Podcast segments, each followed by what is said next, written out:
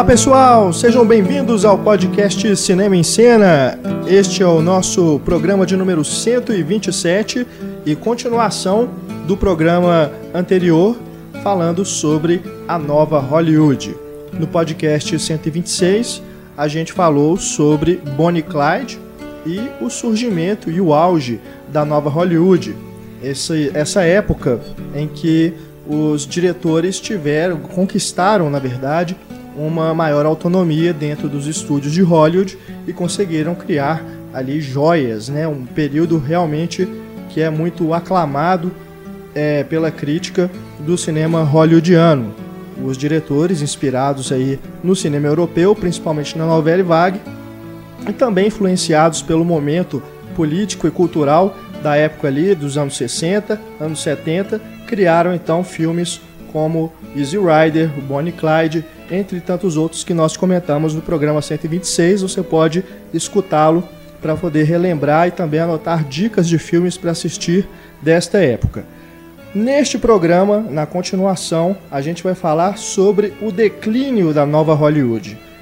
Como que os excessos tornaram esses diretores perigosos, de certa forma, porque ah, assumindo ali o controle criativo dos filmes, eles tiveram liberdades tamanhas que acabaram fazendo fracassos de bilheteria, causando prejuízos aos estúdios. Ao mesmo tempo, surgiram os blockbusters, né? O Steven Spielberg com Tubarão arrecadou aí uma bilheteria estrondosa. Na sequência vieram filmes de entretenimento é, como Star Wars, Superman, entre outros, que começaram então a ser uh, um novo domínio, né? A, a nova, como é que eu vou dizer? Os estúdios começaram então a olhar mais para esses filmes que davam esse retorno expressivo de bilheteria e, como consequência disso, os filmes ditos mais uh, artísticos, mais inteligentes, né, é, que, que, levantavam questões mais é, não só filosóficas, mas questões mais sérias mesmo, que não eram apenas para entretenimento, começaram então a ficar cada vez é, menos é, procurados por esses estúdios. Então voltou aí para a cena independente. Para a gente falar sobre esse momento da nova Hollywood, do cinema norte-americano, nós escolhemos um filme significativo dessa época, que é já bem no final, na verdade, já no começo dos anos 80, que é O Portal do Paraíso, Heaven's Gate, dirigido pelo Michael Cimino, um filme que custou uma grana absurda e faturou infimamente na bilheteria, né? Custou 40 milhões de dólares na época faturou, se eu não me engano, 1 milhão e 300, né? Realmente um fracasso absurdo e quebrou a United Artists, que era um dos estúdios é, desde lá, né, da fundação com Chaplin, Douglas Fairbanks e tudo, era um dos principais estúdios, mais prestigiados estúdios de Hollywood. Esse estúdio quebrou, então, com o lançamento desse filme. Nós vamos falar com mais calma sobre os problemas que é, aconteceram durante a produção do filme. É, antes e depois, né, o que aconteceu em torno da carreira do Michael Cimino. E também vamos falar sobre outros filmes da, dessa época, da nova Hollywood, filmes bons, Filmes bons, mas também vamos aqui dar dicas de filmes é, que são considerados subestimados, tá bom? Na segunda parte, uh, no segundo momento deste programa. Vou apresentar aqui, antes de começarmos, a nossa bancada para vocês. Eu, Renato Silveira, acompanhado aqui de Antônio Tinoco, mais uma vez. Olá. E Stefania Amaral. Olá. Novamente conosco, a professora da Escola de Belas Artes da UFMG, Ana Lúcia Andrade. Oi. Muito obrigado a todos vocês pela presença e obrigado a você pela audiência. Nosso e-mail para contato é o cinema, arroba, cinemaencena.com.br. Tem também aí a caixa de comentários na página do podcast no Cinema em Cena para você deixar algum recado, interagir com outros ouvintes, discordar, deixar sua opinião, enfim, é, elogiar, dar dicas de outros filmes, o espaço está aberto para você.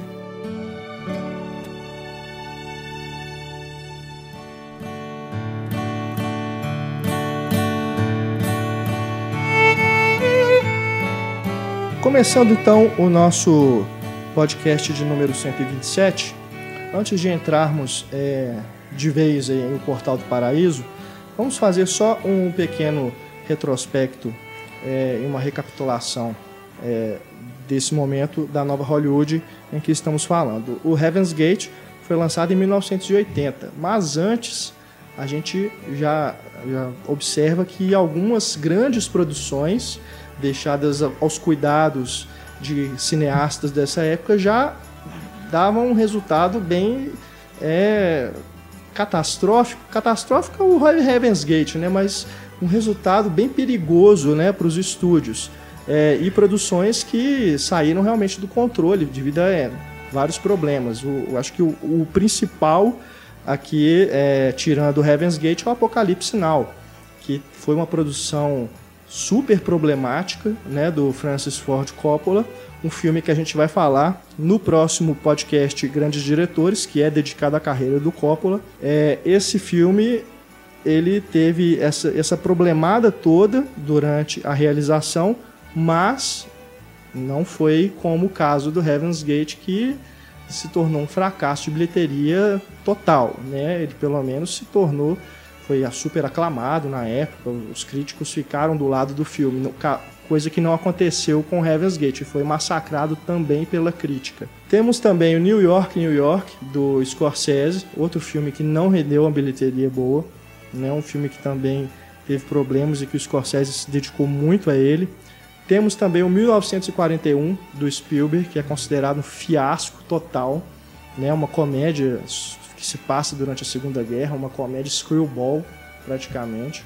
É, então a gente observa que antes do Timino pegar esse Heaven's Gate, o filme Fechar que o portão. fez, é, um filme que ele fez logo depois de ter ganhado o Oscar com o Franco Atirador, um filme é, que a United Artists apostou no Timino, né, deu todo o controle para ele, é, imaginando que ele fosse fazer um novo clássico, um novo vencedor de Oscar. Antes disso, a gente já observa que há um problema. E an bem antes disso, Tubarão, que é de 76, já, já havia causado essa forte impressão nos chefes de estúdio, né? Queremos filmes que deem Pra essa grana.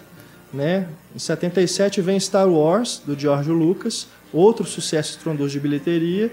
Vem o Superman em 78, vem Grease, vem outros filmes escapistas, esca- filmes de entretenimento, filmes que as pessoas não têm que sentar e ficar refletindo depois, né? Muito direcionado ao público infanto-juvenil. Exato. Filmes, claro, esses que eu citei, muito bacanas, são ótimos de, de assistir, Divertidíssimos. né? Mas o que eles representaram é, financeiramente para Hollywood, né, já começou realmente a mudar o foco dos estúdios, o que que eles queriam apostar. É, Acabou com a autoria em Hollywood. É, o problema é o monopólio, né? Não a existência desses filmes. Exato. Então a gente chega a- ao Heaven's Gate, que, que é realmente um caso muito curioso. A gente poderia falar que. é, não- acho que o, o propósito aqui não é ficar recapitulando o que aconteceu é, com a produção. Né? É, vocês encontram aí na internet é, artigos é, um explicando. documentário. Tem um documentário muito bacana que a gente assistiu para esse programa também, que se chama Final Cut: The Making and the Unmaking of Heaven's Gate. É um filme de 2004 que é muito bacana. Também vocês encontram aí no YouTube, se não, não achar para em outra, outro tipo de canal, outro meio. Vale a pena assistir para entender todo o problema em torno da produção desse filme. O que eu acho que a gente deve questionar aqui mesmo e discutir é se o Portal do Paraíso merecia realmente ser é, execrado da forma que foi. Pela crítica na época e pelo público também, que né, foi realmente um- fracasso de bilheteria estrondoso. Como a gente disse aqui, ele custou 44 milhões de dólares, que na época era uma fortuna né, enorme, Ainda? Mas naquela época. astronômica, e ele faturou, é, dados aqui pelo menos que a gente coletou, é, na verdade 3 milhões. Né? A gente tinha falado 1 milhão e meio, mas Um 3 milhão e meio milhões nos Estados Unidos. 3 milhões e meio deve Brasil. ser o total, né? Metade só na Europa. Né? É. Ele parece o diretor, o dirigindo no escuro do Woody Allen, Sim, né? exatamente. Os europeus adoraram. É. Bom, vamos lá então. O Michael Cimino escreveu o roteiro e também dirigiu. Né? Ao longo da produção, é, os produtores foram percebendo que as coisas não estavam é, acontecendo né, da, da, forma como deveria, porque em uma semana ele tinha filmado um minuto de filme que dava para aproveitar. Então vocês imaginam é, o, o desespero né, é. das pessoas que investiram nesse filme. Fora, a, a, gente também tem que entender que o, o Timino é um diretor desses perfeccionistas, como Kubrick, mais recente aí o Fincher, que dizem que repetem cada tomada várias várias vezes. Só que o Timina assim é o extremo disso, era 40, 50 vezes que ele filmava. E além disso, fazia versões, né, uma versão mais dramática, uma versão mais leve.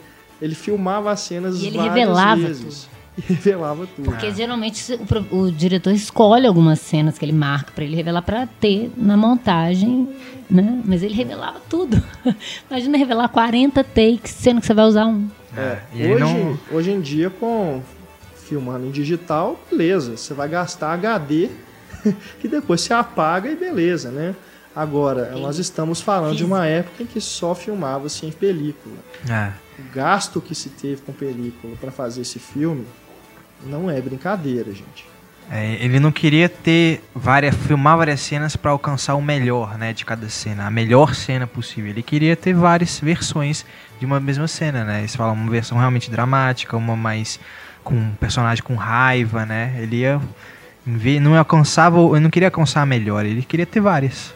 Ou seja, dá pra gente montar uns 5 Heaven's Gate diferentes, né? Se a gente é. pegar todas as versões que ele pegou. pegar esse material bruto. É, o total do, dos mais de 200 horas seriam 9 dias direto de é. filmagens. Não é? É realmente algo é. que não tem precedentes na história e depois também não tem ninguém que conseguiu fazer isso. Agora, uh, o filme, ele também antes de a gente começar a falar mais sobre ele, lembrando aqui que este é um programa que, assim como o Bonnie Clyde e o Easy Rider, a gente vai falar spoilers dos filmes. Então, se você não assistiu ao Heaven's Gate, faça esse esforço. Né? É, se você nunca viu, o filme é grande, tem três horas e meia, mas pelo menos para escutar o nosso programa, vale a pena você assistir. Eu acho que um filme que é considerado o maior fracasso da história, minimamente por curiosidade, você tem que ver qual é. Até para você ver o que, que, você acha, né? Exato. Ele pode ser um fracasso, mas hoje em dia ele tem um caráter cult, né? Ele é Exato. bem Quantos elogiado. filmes até. foram, aconteceu isso? Né? É. Se fosse depender da crítica malhar, igual o Cidadão Kane. É.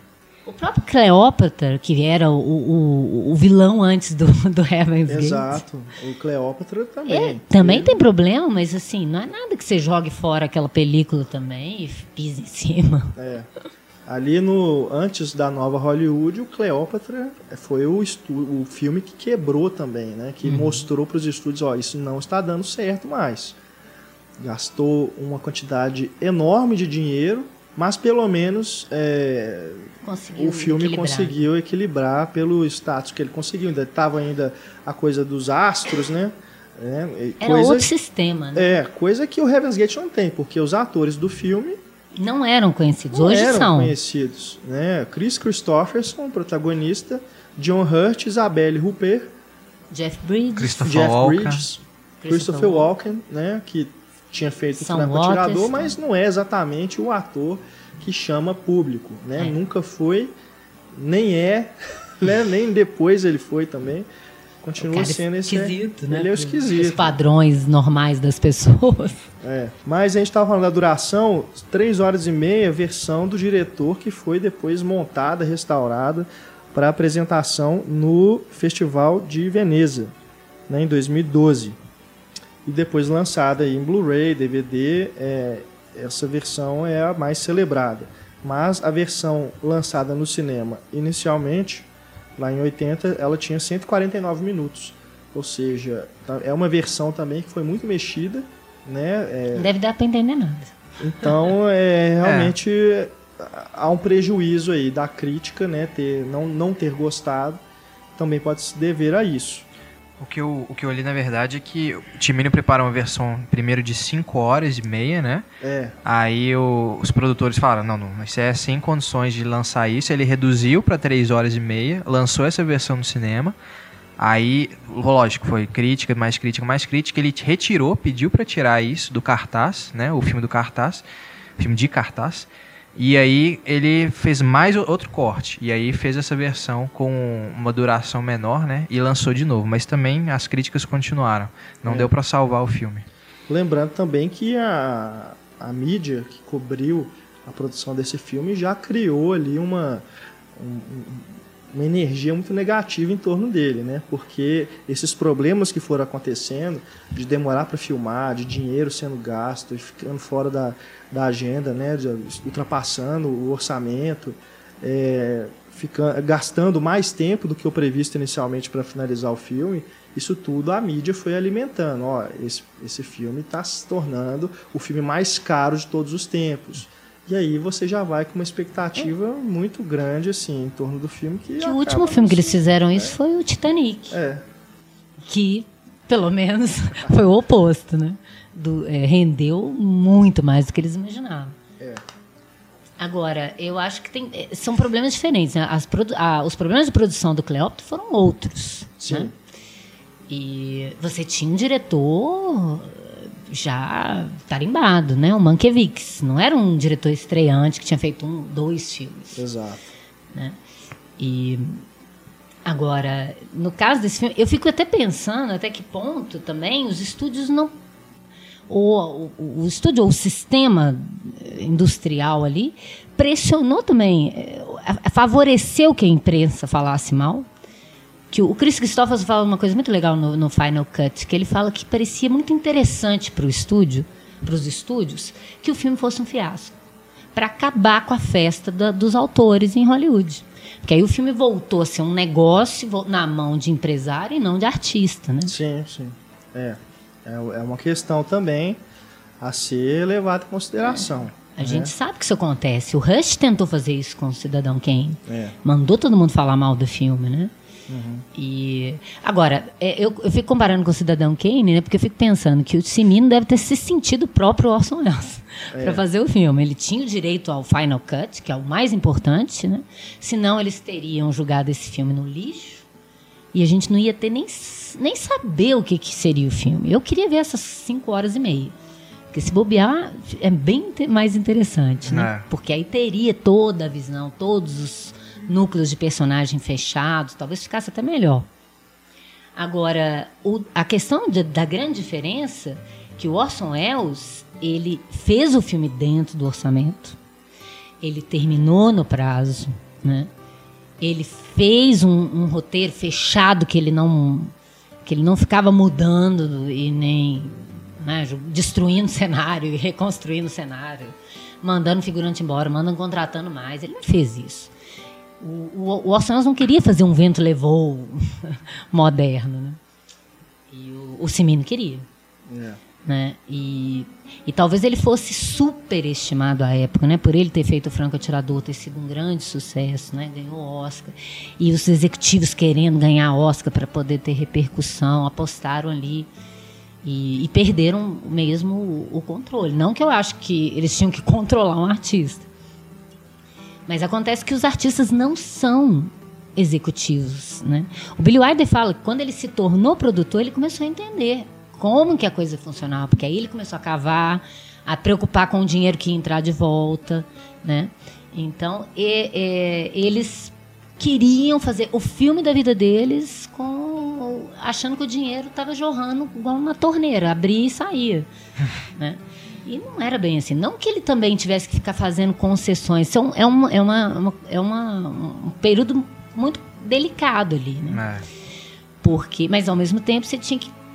O, o Coppola fala isso, né? Como consequência. O problema do filme do Semino é que ele virou um vírus para esses diretores que a visão própria deles começou a ser contaminada com isso. Até que ponto eu agrado também o estúdio? Até que ponto eu começo a pensar na alta bilheteria?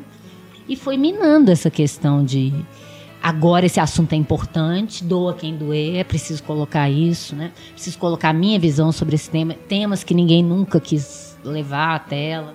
É, ele é bem polêmico realmente no tema que ele aborda. Antes da gente é. falar é, mais sobre a história, é só para resumir o que eu considero que o Heaven's Gate é um, filme foi feito com a pompa de um e o vento levou, como Uhum. você disse, ó, dirigido por um diretor com esse espírito da nova Hollywood, do autor, né? Mas numa época em que os blockbusters realmente já estavam dominando, né? Direcionando o público, direcionando os estúdios. Ou seja, é um épico fora de época. Né? Acho que é uma, eu acho, pelo menos, é uma obra-prima imensa, mas também esse fracasso comercial estrondoso. Uhum. Na minha opinião, acho que vocês devem concordar. Primeiro, o fato dele ser uma obra-prima, uma obra de arte, é realmente o que mais interessa. É. Né? E- E é isso por a gente que analisando o filme hoje, fora dessa, desse contexto da época, né, você realmente começa a apreciá-lo de outra forma. Você começa realmente a en- enxergar o potencial que, Artístico. artístico que o, o Timino tinha, Uhum. que ele colocou nesse filme e já tinha colocado no Franco Atirador. Uhum. Nos filmes seguintes eu gosto, mas ele nunca voltou a ser isso. E com certeza isso foi é, Ah, ele aprendeu, né? sequela do que aconteceu com esse projeto. Eu duvido que o contrato dele de um filme depois foi igual ao que ele fez. De forma alguma. É. O pessoal já ouviu o nome dele de treminha. Ai, meu Deus. Depois vocês podem ler a coluna E aí, meu irmão, cadê você? Da Stefania, que ela fala sobre a história do Timino. Aí Ela vocês foi têm- ressuscitar ele. né? É, Aí nós temos aí uma ideia. Ele não morreu, viu, gente? Apesar Tá de vivo. parecer, tá diferente, tá, tá oposto a figura, mas tá vivo.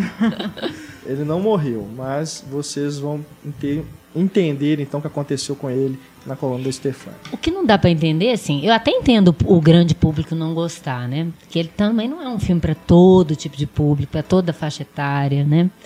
Agora, a crítica, sinceramente, eu não consigo compreender. Por isso que eu falei que parece uma coisa comprada, sabe? Incentivada a falar mal. Ou então tava todo mundo com muita preguiça dele, querendo ferrar com a carreira dele de vez. Porque não é possível. É, verdade. Como que um crítico de cinema não vê que tem coisa boa ali? No site Ainda do. possível. No, o Roger Ebert, no, a crítica desse filme no site dele tem assim, tem um parágrafo só de crítica. Ele falou, fez um parágrafo só e a crítica parece que ele lançou na época, assim. E também só criticando o filme. Ainda que ele estivesse na época numa versão montada, sei lá, a revelia do diretor, não tem como você não enxergar realmente a qualidade da direção de alguma cena, porque não é possível. Se, se eles ainda deixaram 149 minutos, né, não tem como você estragar o filme totalmente. Vai ficar sem sentido alguma coisa real, é, de fato, mas é, a qualidade visual que o filme tem, que é Tem em cada belíssimas. cena você vê que o, o diretor está se preocupando com os mínimos detalhes ali. Não tem como você ignorar a beleza daquilo. É, aquele prólogo inicial, a gente já percebe, né? Essas características, a fotografia, o exército de figurantes que foram contratados, Ele né? já Milhões começa de ali suntuoso, né? É. Com aquela pompa toda, grandiosidade, aquela sequência. da- É uma formatura né, em Uhum. Harvard, né? Do personagem do Chris Christopherson e do John do John Hurt. É, você tem aquelas tomadas de grua, o, a, a parte ali do discurso, né, do, do John Hurt é de uma eloquência também, só aquela cena, né? É, a, a hora que pega ele de trás, assim, com o, o- a profundidade de campo toda aberta, você vê aquele, aquele salão enorme, depois a A dança, valsa, né? Do lado né, de a fora. valsa ali nos jardins. É uma coisa Maravilhoso. realmente linda, mas, como a gente estava comentando aqui, podia eliminar isso ali do filme, não ia fazer falta nenhuma, Não, né? porque- Pra história. Ele avança Não faz 20 falta. anos depois, né? É longo, é longo, é longo. E tem reiterações de, de olhares, né? plano e contraplano. O Chris Christopherson olha para aquela mulher 60 vezes, assim, tô brincando. Mas assim, sabe, você já entendeu o que que tá rolando, mas ele... Então, assim, tem uma... uma- uma- é, é aquela coisa do diretor que, que tem o direito do, do Final Cut, que é complicado, né? Quando você filma qualquer coisinha que você levou muito trabalho para fazer, você não quer cortar. E dava pra ter cortado. Assim, eu acho, eu, também concordo. não acho que a sequência é dispensável totalmente como sequência. Que até eles falam que é um prólogo que ele filmou depois, né? O filme não começava ali, já começava direto no Wyoming. E aí ele fez depois essa sequência e tudo. Mas eu acho que ela é. Eu não consigo imaginar um filme sem essa sequência. Não, não dá. Porque como é que junta com o final? Enfim, não vou Aham. contar também. Mas, É. é, mas dava pra durar É, cinco minutos, Sim. pelo menos. É. Não precisa tantos ângulos, não precisa tantos personagens que você nunca mais vai ver. Né? Ele É, dá isso- close em gente que você fala, ó, esse personagem bom, não é. Às vezes, sim, eu não tô querendo também malhar o filme, mas tem que se falar, né? É, eu- que é uma coisa que eu falei que talvez seja o, o primeiro grande problema do filme, que não sei se é exatamente o problema, mas enfim, é uma crítica que se deve fazer, que ele quer filmar todas as sequências como se elas fossem grandiosíssimas. Qualquer mínima Todas. sequência. Uma Todas. sequência de transição, só para apresentar uma coisinha. Parece um épico, assim, tudo parece muito grandioso. Claro que falando assim, uma professora de cinema, se estivesse falando mal da, da forma, não. Forma é incrível, a sequência em si é genial. Mas você fica pensando nisso, no gasto, no tempo, né? É, Eu acho que o filme ele pode até passar essa sensação de ser prolixo, Uhum. mas é, como ele é tão bem feito, e tão bonito de se ver, não, não fica Não cansa, cansativo. não me cansa, é eu tô né? Eu lembro que quando eu, eu- quando ele chegou lá na cidade, Casper, né? Uhum. Depois ali da formatura, daquela viagem de trem e tudo. Eu dei um pause, eu olhei, e falei, "Pô, já tem 40 minutos de filme, cara. Só pela segunda sequência ainda. Não aconteceu absolutamente nada no filme. ainda. Em termos de história, né? Então, é isso que parece. Ele está muito preocupado com o cinema, mas não exatamente com a com a história. história. É. Né? Que para Hollywood, para o cinema de entretenimento, isso é um pecado. Né? Para quem gosta de, de arte, não. Para quem gosta de cinema mesmo, não. Mas para quem quer, t- né? tanto é que nesse documentário tem gente saindo do cinema e falando: ah, a fotografia é linda, as cenas são lindas. Essa história não vai interessar muita gente. É. Então, como história, às vezes você até esquece sobre o que, que é mesmo. você tá tão assim maravilhado com aqueles planos e tal que, que se perde um pouco da história. Esse é um ponto que você tem que dizer, né? Gostando ou não, isso acontece no filme. Será que se ele tivesse sido feito antes, uns anos ali, em que 60. não tinha os blockbusters ainda? não Pode tinha ser. Será que ele seria visto de outra forma? Pode Teria ser. outra reputação? É, É. talvez. Se a gente É. pegar filmes como A Conquista do Oeste, filmes assim, magníficos assim, em termos de escala, de produção e tudo. É. não E que sei. acabaram não São sendo também. longuíssimos também, Aham. sabe? Se eles não chegaram a quebrar estúdio, não chegaram a É. falar. Eu fico imaginando carreira de a diretor. raiva da velha guarda vendo um cara tão novo, com 44 milhões na mão, pra fazer um filme É. que ninguém vai ver. Pensa bem, né? Eu até tentei achar que se alguém falava sobre isso. Billy Wilder, né? É, o Billy Wilder que fazia tudo no orçamento, né? Um roteiro fechadinho pra não, não passar nada do, do, do prazo. A gente pega o Barry Lyndon, É. do Kubrick. Ele me lembrou muito o Barry Lyndon, inclusive, visualmente, né? alguns, feito alguns anos antes e que é uma coisa também de uma suntuosidade impressionante. E que o público também não gostou. Não gostou, mas o Kubrick também é diferente do Timino, né? Nesse documentário é interessante que o eu, não- eu não, lembro quem que fala isso, mas eles dizem que os produtores eles chegaram a um ponto que eles estavam torcendo para o filme se tornar um novo apocalipse sinal, né? Deu aquele problemada toda durante a Mas produção, pagou. mas ia dar certo. Só que os problemas do Apocalipse Sinal foram outros, né? Foram problemas logísticos e problemas que fugiram ao controle de qualquer pessoa, como tornado acontecendo na locação. No caso aqui, o problema era o próprio diretor.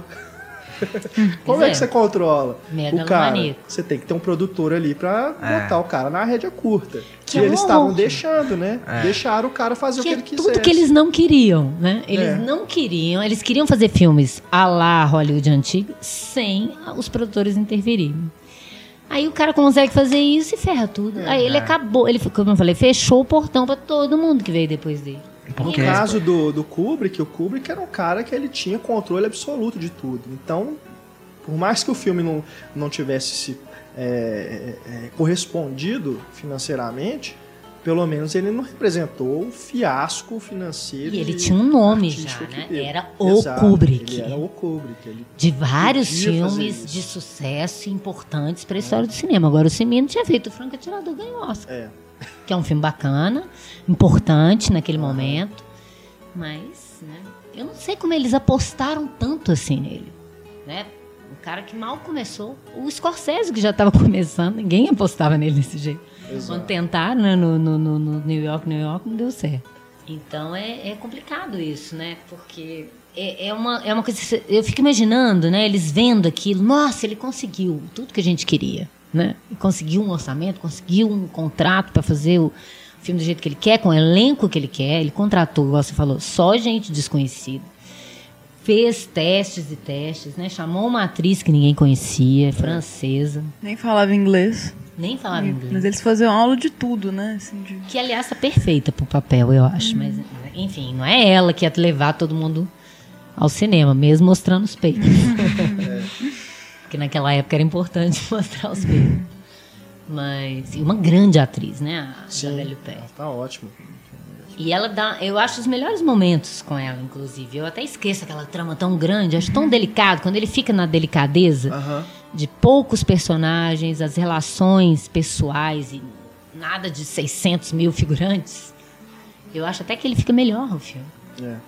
Mas esse orçamento também, esse é orçamento total. E, né, deu 44 milhões depois que já tinha estourado. Porque inicialmente eles não deram, ó, toma aqui 40 Não. milhões. Eles Você deram acha? um valor X, depois esse valor foi virando X vezes 2, vezes 3, vezes 4. Depois começaram a reduzir também, né? Falar, não, agora você vai ter É. só tanto. Calma aí, né, meu né? amigo? E, com pressa, porque você já gastou tempo demais aqui. É, no, nesse documentário Final Cut também fala. Eles, eles falam que eles chamavam o set de acampamento timino. eles iam pra lá fazer, aprender a fazer de tudo. Tinha até aula de patins, né? Aula de briga de galo, umas, umas É. aulas absurdas. De patins eu entendo. Todos os sotaques, todas as línguas que são faladas no filme, né? Eles aprenderam. Teve um excesso, né? Teve uma, a, tem uma, o filme tem uma cena do que o Chris Christopher só dá uma chicotada, né? Eles falaram que fizeram, passaram um dia inteiro filme 50 rodando vezes. a cena, Mais de 50 vezes. várias, várias tomadas e a cena É. tem menos de um segundo. Nem Que é instalada. É, você nem vê. Eu tive que voltar pra ver quando falaram sobre É. essa cena. É demais, né? Então, isso tudo, né, gente, que realmente deu no que deu, né? E transformou Heaven's Gate nesse exemplo de maior fiasco né, de Hollywood de todos os tempos. O, o livro como a geração Sexo, Drogas e Rock and Roll salvou Hollywood, eles falam que o orçamento ele previa duas páginas de roteiro por dia para ele terminar no prazo. Ele já começou com seis dias de atraso, né? Aí, no ritmo de cinco oitavos de página por dia, ou seja, cinco oitavos de página, não sei nem contabilizar isso, uma ceninha por dia. Construía e demolia os sets, contratava e mandava embora multidões de figurantes, rodava 20 a 30, às vezes até 50 tomadas de cada cena, mandando revelar quase todas, o que dava 10 mil pés, mais de 300 metros de filmes por dia, duas horas de filme por dia, a um custo de 200 mil dólares por dia. Você já pensou o que é isso? A gente no Brasil não tem nem noção. É um absurdo. Ele mandou construir um canal de irrigação pra grama ficar mais verde. Era Deus mesmo. Tô criando um outro mundo paralelo aqui. É. E a história do almoço, né, que aparece no documentário. Ah, também o é lanche. É que ele queria filmar no determinado, na determinada luz do sol, né? E É. aí ele deixou todo mundo sem almoço lá, 4 horas da tarde, 5 horas da tarde. E aí quando perguntaram, "E esse Timino, e o almoço? Eu falei, não, gente, Isso é aqui maior mais do que o importante." almoço. É, isso aqui é mais importante que o almoço. É. Meu Deus. Agora, aquela sequência em que o personagem do Chris Christopherson chega em Casper, ali também é outro exemplo que a gente já tem uma noção do quanto que esse filme custou caro né, o tempo todo. Porque o cenário ele é de um hiperrealismo que você realmente se sente transportado para ali, que era a intenção dele. Ele queria tra- fazer realmente um filme de época em que as pessoas realmente se vissem, se sentissem ali naquela época, né? E realmente dá essa sensação. Você vê aqueles prédios, né? Aquele tanto de gente passando, animais, veículos, as roupas, tudo é muito, muito perfeito, É. muito Desde a primeira né? cena mesmo, aquele cara Desde- correndo é. na rua, Sim, tão assim, você fala, nossa, que filme diferente. Sim, né, visualmente, assim, muito interessante. Eu às vezes acho que tem gente demais. Tem uma hora numa Muita. loja que eu falo assim, gente, existia 300 mil pessoas dentro de uma loja nessa época, numa cidadezinha pequena. Sabe, às vezes eu acho um pouco. Eu não sei, eu nunca vi, eu não conheço tanta história americana antiga assim. Nunca vi imagens, nem li a respeito, mas eu fico pensando nisso, né?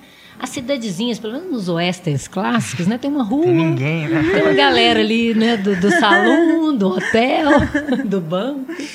Mas aquele tanto de gente, eu falei, meu Deus. E ele colocava um a um, assim, ficava horas, né? Olhava Milimetricamente.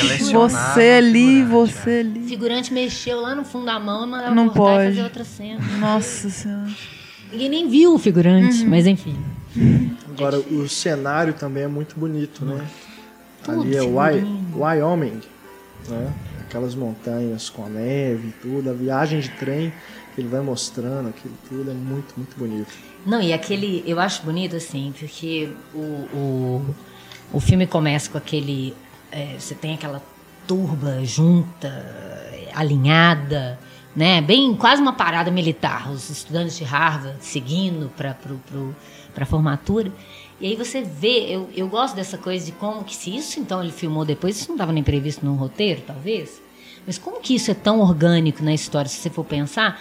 Aquele homem que vem atrasado por trás, fora da linha, não segue a linha dos amigos que depois vão virar contra ele.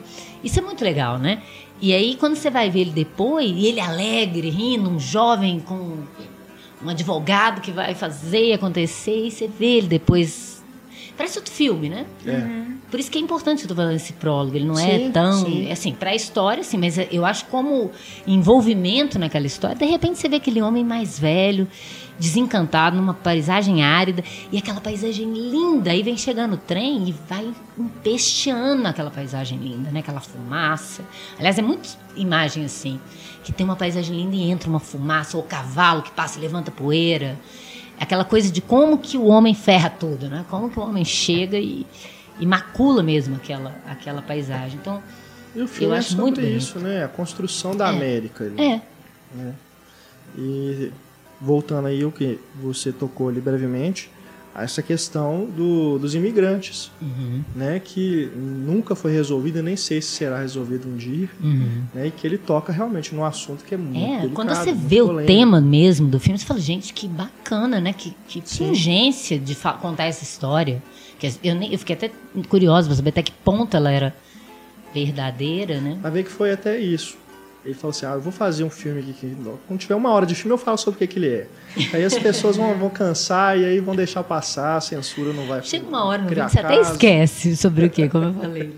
Mas Ai, tem que um, tem um comentário politicamente forte, né? Muito. Porque são os ricos barões, né, que fazem uma lista de 125 pessoas, né, para matar os imigrantes que estavam roubando gado, né? Não para É, a desculpa era essa. Na verdade, eles queriam se desculpa é- livrar dos imigrantes, né? É, que estavam Sim. roubando, na verdade, pra comer mesmo, né? Que estavam morrendo de fome.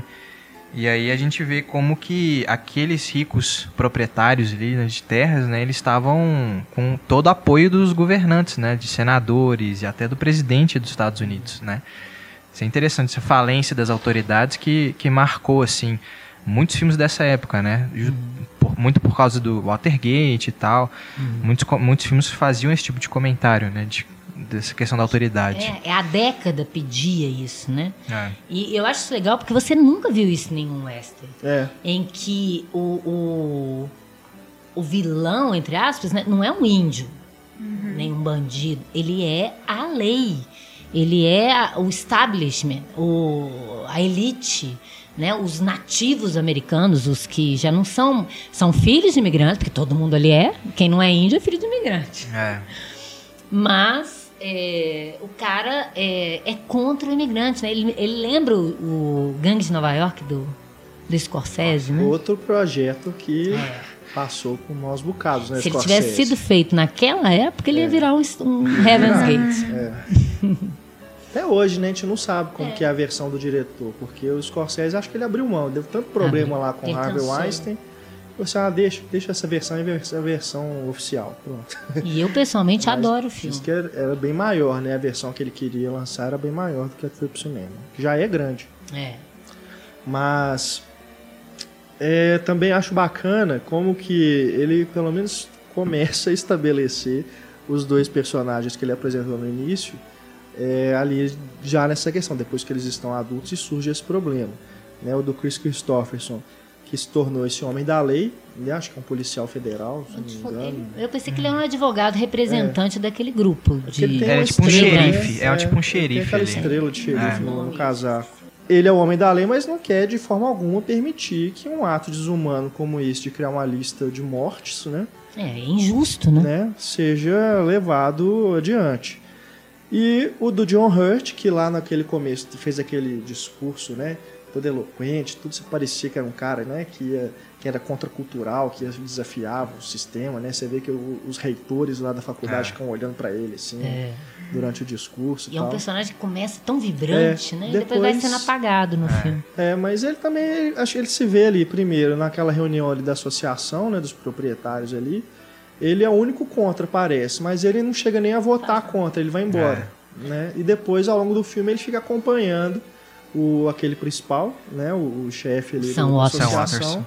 E não faz nada, ele fica acompanhando, vendo aquilo É. tudo, assim, nossa, né, que É, todo merda, mundo vamos né? ficar alcoólatra É. e reclamar da vida, que não vai fazer nada. É o burguês que se diz vítima da própria classe, né? É. Exato. E o John Hurt teria mais participação, mas aí ele foi gravar o Homem-Elefante na época. Assim, ele, ele rachou. mas eu, eu senti mais falta também. Eu queria ver mais John Hurt no filme. É. Pela, pela primeira cena, eu falei, uau! É. E, e ele estabelece ali umas ideias de futuros possíveis conflitos Aham. que não se desenvolvem também. né? Exato.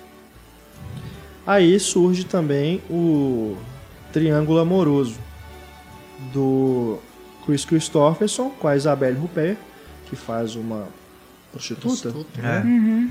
e o Chris o Christopher Christopher Walken, que é tipo um mercenário, né? Ele trabalha para os caras da associação. Tem uma introdução sensacional É, na cena. A lá Sérgio Leone. Ah, Exatamente. Lembra muito.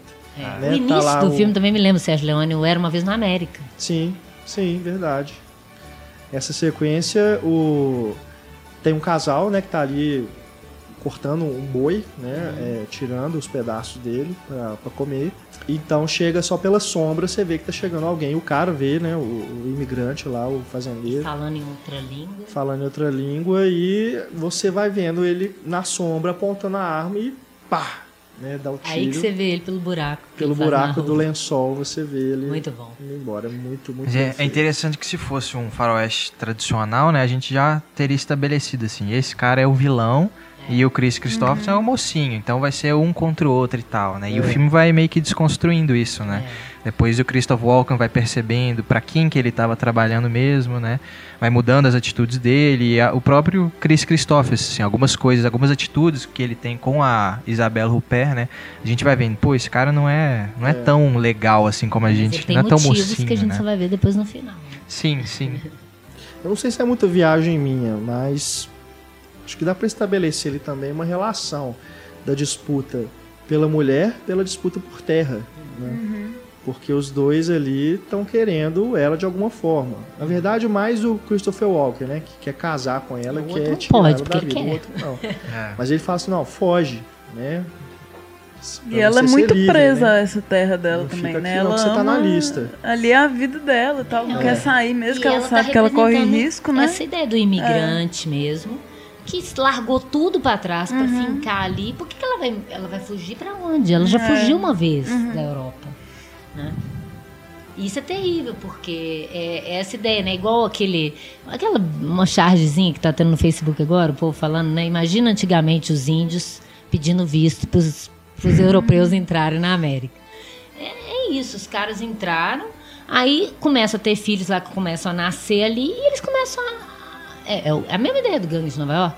Aí quem não nasceu ali vai ser expulso dessa terra. Então, se tivesse sido expulso todo mundo, nem eles estavam ali. É, é muito maluco isso, né? E colocar isso dessa forma, né? Ele- como que ele trata dignamente esses esses estrangeiros? Em nenhum momento você fica achando mesmo que eles são ladrões, mesmo que eles roubem para comer, você não vê isso, né? Então ele coloca mesmo é, esses homens que que num filme do John Ford, por exemplo, seria a cavalaria, que tem até ele brinca com isso no final, que ele chega à cavalaria, mas não é a cavalaria, ali é a derrocada desses imigrantes. Ele até filma essa sequência final, eu estava reparando quando estava vendo, como se fosse o, o ataque da diligência no, no, tempo das diligências. Só que não são índios. Né? É o governo ali massacrando. É. Isso é terrível, né? Chama eles para colonizar e depois vão massacrar porque vocês estão atrapalhando nosso lucro. É terrível isso. Então, eu acho que só isso aí também já deve ter criado muita raiva em muita gente, né? De ter colocado essa questão assim que nunca tinha sido levantada, né? Dessa forma. E é, você estava falando do, do, do, triângulo, né? Do, do da, dos três personagens, né? Eu acho também muito legal como ele estabelece isso. Ali parece até na, no, no, naquilo que ele não conta daquela relação dos três ali, parece que tem um passado ali é. subentendido desses três personagens, né? Que é muito a la Rox, assim, no final da, da carreira do Rox, assim, que já fez tanto faroeste, você já está acostumado a ver tanto faroeste, você já sabe que eles, eles dois devem ter sido amigos no passado, um salvou a vida do outro, os dois gostam da mesma moça. Eu acho muito legal que ela fala, nunca te traí, eu sempre pedi para ele me pagar. Isso é muito Não, bom. E até a hora que o Christopher Walken encontra com ela, a gente vê os dois se encontrando pela primeira vez, você não tem ideia de que ela Aquele tem encontro uma é interessante outra, outra pessoa, né, com que ela se relaciona. É. Né? Eu gosto daquela coisa, Sim. parece ele chega como se fosse a, e ele você sabe é. que ele é um mercenário e ela tá na lista, então peraí ele vai matar, o povo você começa a ficar tenso, né? E, e, fica aquele mistério, você não sabe se ela conhece ele ou não, aí depois ela começa a servir ele, que é uma, uma rima com o que ela fez antes com Christopher. Com Chris Christopher. Chris Christopher. Christopherson, Christopher. Deixa eu ficar enrolando. Aliás, eu acho, é, eu tinha falado, né, a sequência toda, né, que ele, da relação dos dois, como ele constrói essa, essa relação dos dois, né, que por fim você você só quer que essa relação se salve. Né? Porque ele constrói isso tão bem, né? Como ele, ele chega. Ele não te diz que ela é prostituta de cara. Uhum. Né? A forma como ele te dá a primeira. A mesma coisa. O Christopher Walker ele te dá uma informação, você pensa, vilão. Pois não, não é bem assim. Quando ele começa a se encontrar com ela, nossa, ela, vai, ela tá correndo perigo. Não. Né? Ele, ele, ele faz uma, uma característica típica dessa, dessa nova Hollywood, né? Que é te surpreender naquilo que o cinema estava acostumado a, a, fazer, né? Geralmente as pessoas... É igual que a gente falou do Wild Bunch, do Meu Ódio Será Sua Herança. Isso. É, que chegam aqueles aparentemente policiais e se revelam bandidos, né? É, é, é, a troca do, do paradigma de tudo, né? E a grande mocinha, a grande heroína do filme, que é a prostituta, a pessoa boa, né? Ela, ela, ela e ela, ela tem uma, um papel ali naquela sociedade local, né? Quando ela sai com a carruagem, que é uma sequência linda também, né? Ela dirigindo a toda velocidade com a carruagem, todo mundo gritando ela. Você fala assim, gente, ela é uma figura super popular na cidade. Maria não é Madalena. É, não é uma figura rechaçada como as prostitutas normalmente no Western são, né? Ela faz a alegria da galera do lugar. Né? É. Agora, antes de as coisas realmente começarem a complicar, né, antes de o extermínio começar efetivamente, tem uma cena que marca essa transição, que é a, se a sequência, a grande sequência da patinação, que acontece uhum. num local, uma, uma casa, né, um estabelecimento que se chama Heaven's Gate, uhum. é o nome do filme. E essa sequência, ela é o exemplo perfeito do que, que o Timino faz nesse filme. Né? É uma longa cena que não acontece absolutamente nada de história. Você fica só vendo o pessoal se divertindo, dançando, andando de patins, cantando. E é isso. É. Mas, Mas é memorável, você não sai da sua cabeça. Cinematograficamente, é. ela é indispensável. É não pode tirar essa cena do filme de jeito nenhum que ela é maravilhosa. Ela fica na sua cabeça, é o que fica. Maravilhosa. É, as danças, é. né? A dança em Harvard também é outra, é. enorme. É um, um western lembrado pelas danças, né? Eu até li isso em outro lugar. sequências longuíssimos, Sim. difíceis de filmar. A câmera em movimento, todo mundo em movimento, 60 mil pessoas na cena. Uma loucura que deve ter sido filmar esses planos. É, e eu gosto de como que ela se desenrola, porque começa nesse movimento né, desse, desse um monte de pessoas, né? Ritmo, muita gente dançando alto. e tudo. Aí ele sai de lá com os dois, né, com o Christopherson e a Isabelle Rupert, eles vão lá para fora. O pessoal continua lá dentro, que isso é interessante também ser percebido durante o filme, que ele constrói sequências em que assim, o personagem sai, mas a coisa continua acontecendo lá dentro, né? Então assim, é o tamanho daquilo, você tem uma dimensão do, do tamanho que foi fazer aquilo, aquela cena. O pessoal tá lá dentro ainda comemorando, gritando, cantando e tudo, e os dois saem para conversar do lado de fora, junto com o outro que tá bêbado, né? Destruído lá, o, o Jeff Bridges. E depois os dois retornam sozinhos para dentro do salão e tem aquela dança, né? Só É eles lindo. no salão. É muito bonito.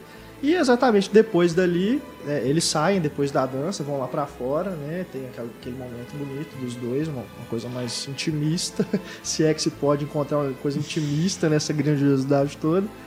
Mas é justamente depois dali que as coisas vão começar realmente a complicar, né? Para o casal, para ela principalmente e para as pessoas que estavam naquela lista. Né? Depois ele vai voltar na- nesse local, nesse cenário, justamente para o Christopherson dar a notícia para todo mundo, né? Falar os nomes que estão nessa lista, que é também outra sequência E é muito, muito forte. legal, porque você lembra disso. Que Sim. ali há um tempo atrás estava uma alegria absurda Exato. e agora tá todo mundo.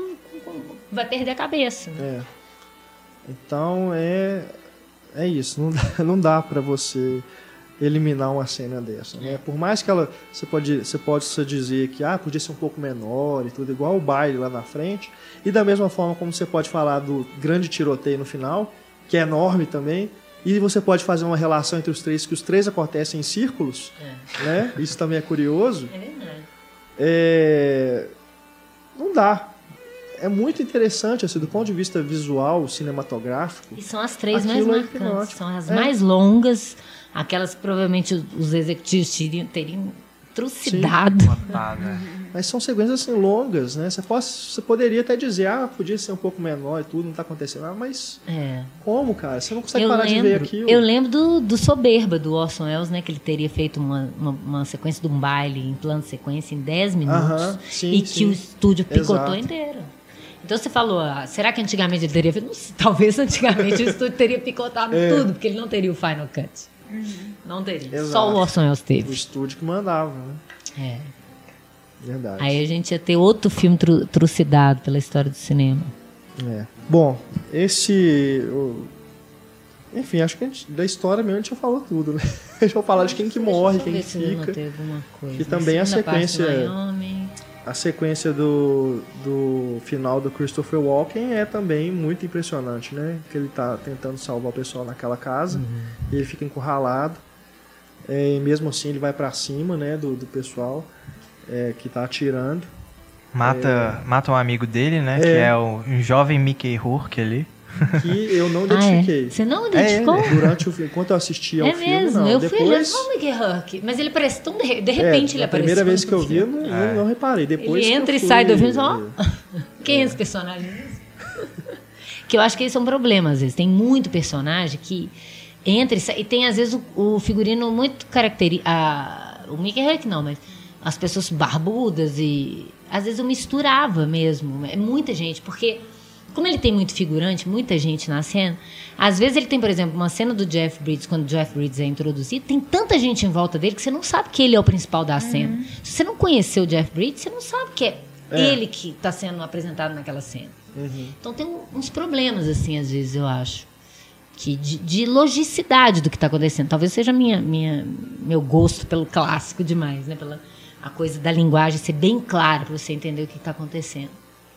O Às Jeff Bridges perde. ali, depois ele vai se tornar um xerife e fazer o filme dos Coen. Né? Bravura indômita. É verdade. Mas, brincadeiras à parte, na verdade eu me confundi aqui. Quem eu não, não vi foi o Willem Dafoe, que também faz uma ponta. E também ele eu esse, não vi mesmo, não. É porque, esse- de acordo com o MD, é, ele teria uma, uma participação maior, só que Nas 5 horas e meia. Só que, não, na verdade, o segundo IMDB despediu, ele foi despedido pelo Timino, porque durante uma, um ajuste de iluminação ele riu de uma piada de um figurante. E aí o Nossa. Timino ficou tão bravo com ele que despediu. Gente, ele aceitou fazer a narração do documentário sobre o É, e filme? aí, aí é legal, e aí chamaram justamente ele pra fazer a narração Olha do só. Mas no filme, realmente, eu não lembro. Eu, eu confundi aqui, na verdade. Que o Mickey Huck era o ator É, fetiche do Timino. É, William Defoe Eu parece que tá na, na cena da briga de galo.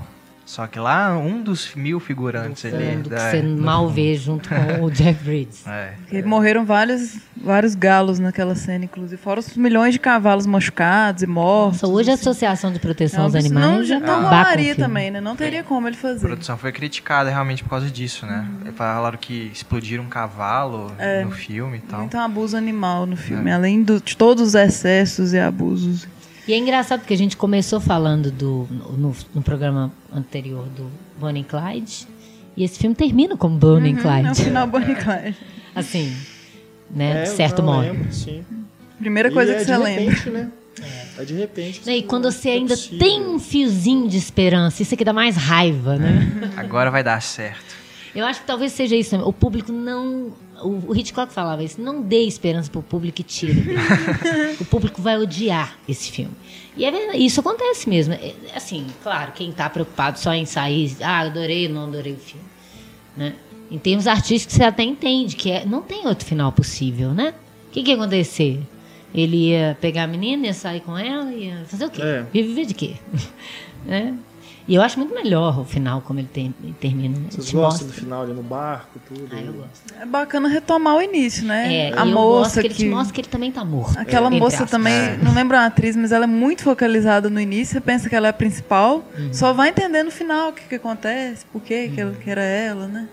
Eu, eu acho massa, mas acho que você já tá tão cansado quando chega no final. Esse que é o problema. Mas ele tinha que Que te- né? Se você também achasse, por que, que ele fez isso com a ela? É, Sabe? verdade. Sim. Ela tá esperando o tempo todo uma palavra dele e ele gosta, porque ele não dá. É. Você fica, será que ele é preconceituoso? Será que, porque- eu fiquei pensando, será que é porque ela é prostituta? Será que é porque ela é estrangeira? Nossa. Será que ele tem medo de levar ela e não conseguir se. Que- eu não entendi. Aí aquele final eu falei, ah, agora sim. Porque senão É. eu ia ficar com raiva desse personagem. Verdade, verdade. Eu fica com ódio dele. Ali justifica tudo. Aí você vê por que, que ele tá amargo É. desde que ele aparece de barba. Né? A cada 20 anos ele amarga ainda mais, né? Desde, ainda Só mais não envelhece o direito, né? Porque ninguém envelhece. Passa. Tá ótimo, aliás, se você pensar que era um cantor, É. tinha feito. Sim, sim. Ele tinha Atuação feito o quê? O, O do Scorsese. Alice não mora Alice mais não aqui. mora mais aqui. Eu acho que o. O Star, a Stars Born é de 78? Ou é de, de 80? 78. Stars Ou com a, com a- Barbara Streisand. Aham. E o cara tá muito bem, né? Porque você tem que. ele, ele te passa. Ele não era tão jovem assim, ele parece um menino acabando de formar. E depois parece uma figura amargurada mesmo. E você vê que ele tem lampejos de alegria com ela, que tem uma dor. Ele, ele, ele sorri triste, assim. Ele me angustiou o filme inteiro, me deu uma melancolia aquele personagem. Por isso que eu acho que sem aquele final eu ia odiar o filme. Sem me justificar por que, que ele fez aquilo com ela, por que, que ele não fez, né? Enfim. Eu ia ficar muito chateado com aquele personagem, porque da onde vem essa amargura? O que aconteceu? É só porque o mundo tá pior? Porque o Oeste é pior do que o sonho da juventude? Eu fiquei tentando. Então eu acho que, claro, você tá cansado desse massacre. Se ele tivesse tido uma hora e meia, então, Nossa senhora. como ele queria. E e como eu falei, ele lembra, além do Bonnie Clyde, ele me remeteu com- a um, um tempo das diligências, como eu falei, porque além dessa questão do índio de inverter o papel, ele tem uma coisa que, por isso, remete também a outro filme que é o Encoraçado Potemkin, que é a, a- coisa do massacre, que ele rompe o eixo. Ali é uma montagem sem eixo, você não sabe direito quem está atirando em quem. Que, cadê os personagens que você gosta? Você não está vendo. E ainda tem É, uma fumaça no, no meio da bagunça. Aí você fala, gente, por que, que ele está filmando essa cena Chega um caríssima ponto- sem me mostrar? É, Aí, você mas- se perde ali mesmo. Mas tem uma justificativa funcional para a trama, que é isso. É tão insensato aquilo ali que não pode ter uma lógica causal de eixo de, de olhar, de montagem, como é normalmente a montagem clássica, né? Aí você justifica que realmente, né? Você fala, gente, não faz sentido. Por que, que ele. Que absurdo, né? A própria, a própria lei, a própria justiça, o próprio governo fazendo um massacre. Isso se justifica, né? Porque o Oeste foi feito em cima de sangue, desde os índios, depois dos imigrantes, depois uns dos outros, de norte e sul da Guerra Civil. É muito absurdo, né? É muito insensato. Então aquela sequência ela retrata muito bem isso. Verdade. Agora, essa coisa do, do revisionismo, né? Do, do, do gênero, né? Que era muito comum. Você vê que, pela, pela mesma época, eles estavam todos fazendo isso. Como, como eu falei no primeiro programa, eles, estavam, eles eram tão apaixonados pelo clássico, mas queriam dar uma nova cara, né? Contar coisas que o clássico não contava. Igual ele fez isso, né? Com uma história que eu acho que jamais seria contada na época clássica. Até porque uma prostituta que não seja engraçadinha, tipo uma. Né? Nos filmes do Rox do John Ford, você tem uma prostituta que às vezes não fala que ela é prostituta. É. Né? No Rio Vermelho, aquela mulher na carruagem chegando no Monte Gomes. Você não sabe o que, que ela é. Mas não fala em nenhum momento que ela é prostituta. Você desconfia, mas não é dito. Porque senão o Ah. público ia ficar contra. No próprio No Tempo das Diligências, né? É. E é óbvio, ali é até mais óbvio, mas não se fala nada, porque ela vai casar com um mocinho no final. Ela vai ter uma chance. E ela foi redimida no meio do filme, que ela vira mãe, entre aspas, no meio do filme. Né? É, algumas que, igual a Andy Dixon no, no Eldorado, né? Ela era mulher de um jogador, como se tivesse sido enganada e tal. Agora, uma mulher que é uma prostituta, que gosta de ser prostituta, que cuida dos amigos, né? Que, que não quer largar essa vida, não, que né, é apaixonada por um cara, mas não quer largar. Nossa, isso seria impensável. Aí você vê isso também, né? Isso já estava acontecendo, né? O, o, o próprio New York, New York do, do Scorsese, né? Vou fazer uma história de musical e o musical era escapista, era alegre, era, e não tem nada de alegre. Não. Pelo contrário. Né? Pelo contrário. Na relação Uma história do... de amor terrível, né? Por De que, que Niro esses dois a- estão juntos? A Liza Minnelli. Mas- Liza Minelli. Minelli é... É um horror aquela relação. É, depois no Touro Indomável você vai ter algo parecido, né? O Jake LaMotta Aliás, o De com a Niro menina. gosta de fazer papel de chato, né? É, nossa senhora. Não, ele no, no New York não, não- é, tá pra existir um personagem mais chato É. do que aquele. Verdade. Apesar de ser um artista excelente, né? Tô falando do personagem. Mas é, tem essa coisa, né? E a própria ideia do gênero ser revisitado com um outro olhar. Se você for pensar, o próprio. Nos in- no início dos anos 70, né? O próprio Poderoso Chefão, em 72, e o Exorcista em 73. Dois gêneros que o estúdio nunca. Nenhum estúdio deu dinheiro para fazer filme de gangster e filme de terror. Filme de terror sempre foi filme B, desde a Universal nos anos 30. E aí dão uma grana para um cara fazer um filme A. Quer dizer, colocou num outro patamar alguns gêneros, né? E que hoje em dia se deve muito a isso. O gênero de terror deve muita coisa ao Com Friedkin certeza. né? Assim como o, o- todo filme de máfia se baseou no, no, no Coppola. Então, isso, é- isso também é muito importante, né? Agora, esses filmes foram caros e foram bem de bilheteria. Mas não foram nenhuma coisa grandiloquente, exagerada também, que gastou mais do que, do que precisava. Né? E aí que chega nessa coisa, né? Você vê que todo mundo começa a fraquejar. O Scorsese ganhou um orçamento grande porque ele saiu mais ou menos bem antes, dançou nesse filme. Que um outro fator também é droga, né? A Sim. gente até falou isso. Ninguém consegue trabalhar direito com tanta droga na cabeça. É, a gente tem outro tipo de excesso, É. né? As drogas, as festas, né? Os diretores. Putaria, né? Tô brincando, mas. Ué, mas você Mas leu é. o- com, pelo menos no como a É. geração sexo, drogas, rock and roll salvou Hollywood. Fica claro Coloca isso. isso. É, o que você tem é, é- é isso mesmo. É, no, no caso do, do Tinino, você tem um fracasso de um diretor que, né, pelos seus caprichos, pela sua, é, sua é, seu preciosismo para Excentricidade. trabalhar, excentricidade, deu nesse, culminou nesse fracasso estrondoso de grana. Os outros diretores, você tem também essa questão da- das drogas, das festas e tudo, em que eles. Como é que você vai trabalhar? Não tem como. E aí os caras que conseguiram ficar sóbrios foram os que conseguiram. Os caretas se deram super Né? bem. Os nerds Lucas, conseguiram. Dominar o negócio. Pegaram o negócio, ó, não, nós vamos fazer o que dá, dá dinheiro, fazer isso dar certo. É, de certo modo, o Spielberg ele é a redenção da indústria, né? Ele que salva a indústria do colapso. O Spielberg, o Lucas, esse pessoal. E ele é a morte do cinema de autor nesse aspecto, desse, desse jeito. Ele tem dois lados, é, né? Levou o cinema de entretenimento a, a um patamar do que é hoje, pro bem ou pro mal. E tem pros dois lados, né? Mas tem essa coisa também de ter, de certo modo, né? Tem um crítico que fala, eu esqueci quem que é, eu li tanta coisa, agora não vou lembrar quem é. E eu tô sem óculos, não consigo ler. Mas um crítico que fala que é, o cinema infantilizou-se, de certo modo. Porque, igual você falou, não, por mais seja muito legal, né? O Superman, é, o, o Tubarão, Star Wars. Star Wars, não tem a seriedade e a profundidade que esses filmes estavam procurando dar. Então, ele perdeu essa carga adulta. O cinema americano nunca foi tão adulto, né? E de repente ele, ele cai direto para adolescência. Antes de amadurecer, ele volta para adolescência. Então, uma pena, mas de algum modo, de certo modo, essa, essa década é muito importante, porque foi o cinema mais sério que Hollywood já fez. Né? Mesmo as pessoas não gostando, mas tem coisas que precisa. Toda arte precisa tocar em, em as, assuntos contemporâneos importantes, né? E isso fica como um registro de época. Você vê esses filmes, você entende perfeitamente aquela época política nos Estados Unidos, social. A ideia da contracultura que a gente já tinha falado antes, né? a ideia de questionar o que, que realmente é bom para as pessoas. Né? Então, essa, essa década foi muito importante. Mas, então, é engraçado que da mesma geração que emerge esse pessoal, né, emerge essa outra Eu acho que que, vai, assim, vai, vai enterrar isso. eu acho que ele houve nesse momento uma transformação também do conceito de autor E do público também. e do público.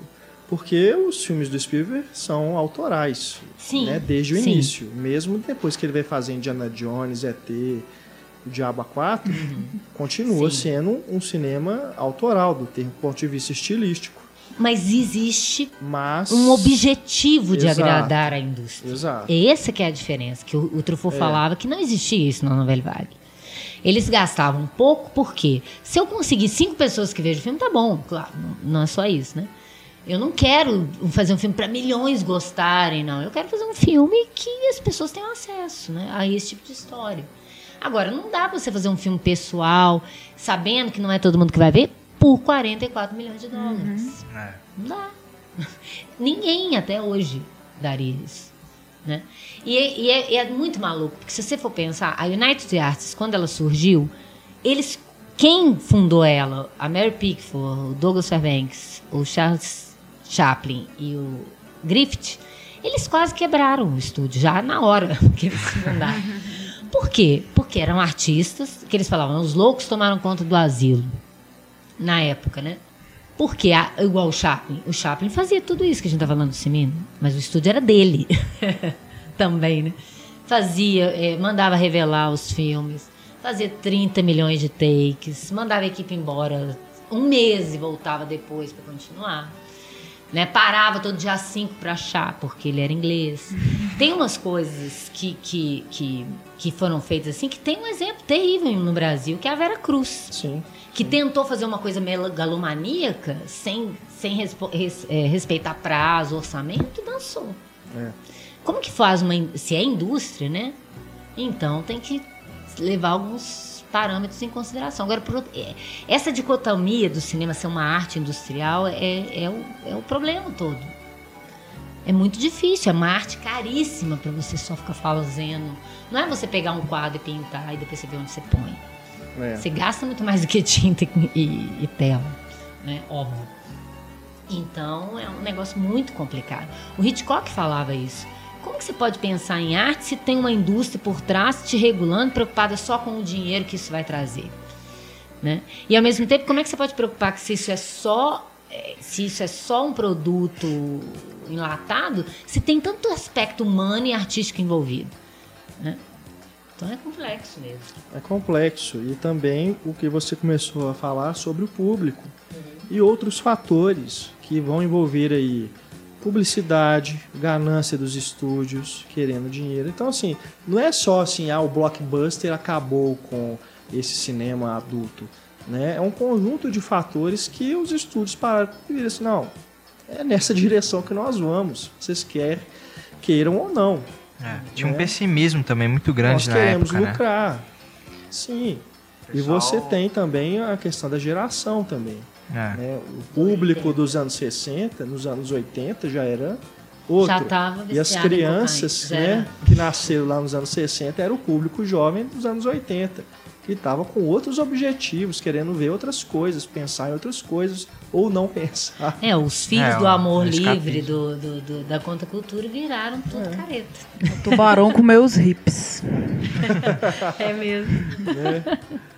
Então aí você tem esses filmes que, enfim, né, Não, porque são de certo ótimos, modo, mas você é pega assim, até é depois, isso que né? representou. O, não, é, depois do, do, do Tubarão, o Spielberg faz o Contatos Imediatos. Sim, Que eu acho que ali é uma ponte muito interessante do cinema de autor e do cinema de entretenimento.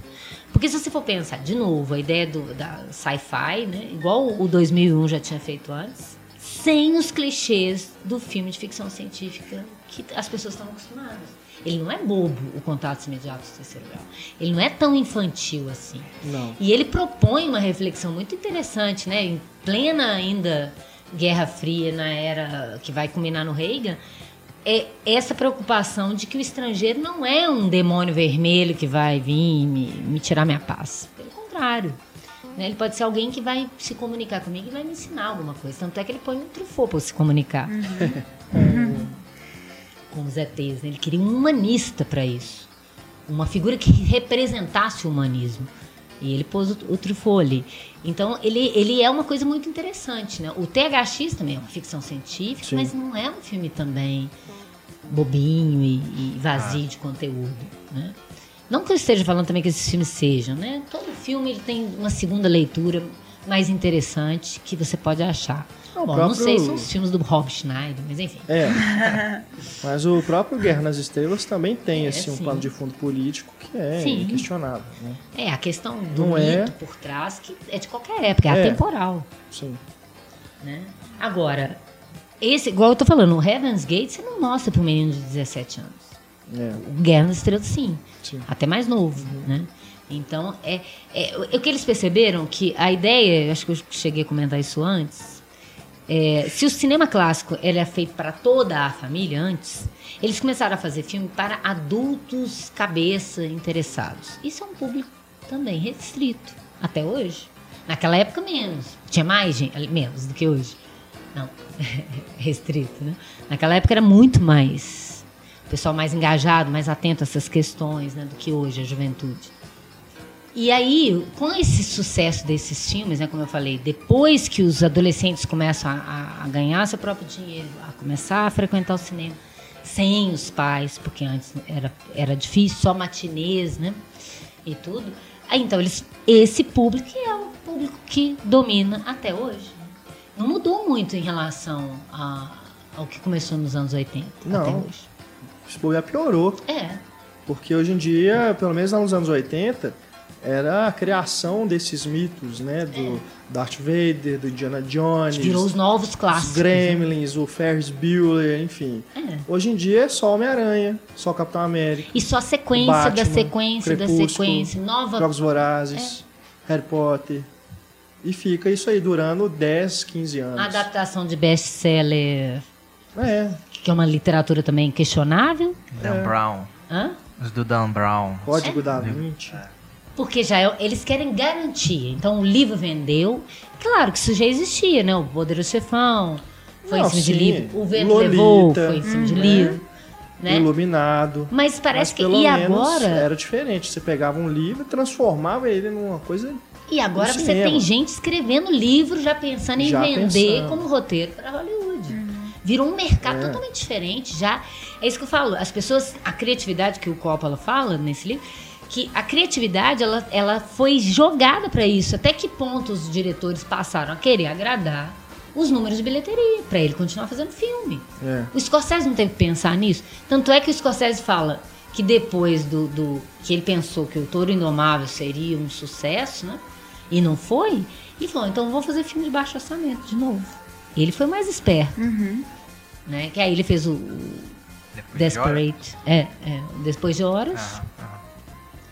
E aí ele ficou ali um tempo tentando se equilibrar, né? Você pensa, gente, Scorsese, né? Eu lembro de quando eu fui ver, talvez o primeiro filme dele que eu vi no cinema foi Os Bons Companheiros, ou A Última Tentação de Cristo é antes. Mas desses dois filmes, que também projeto, o A Última Tentação também é um projeto antigo, coitado. É.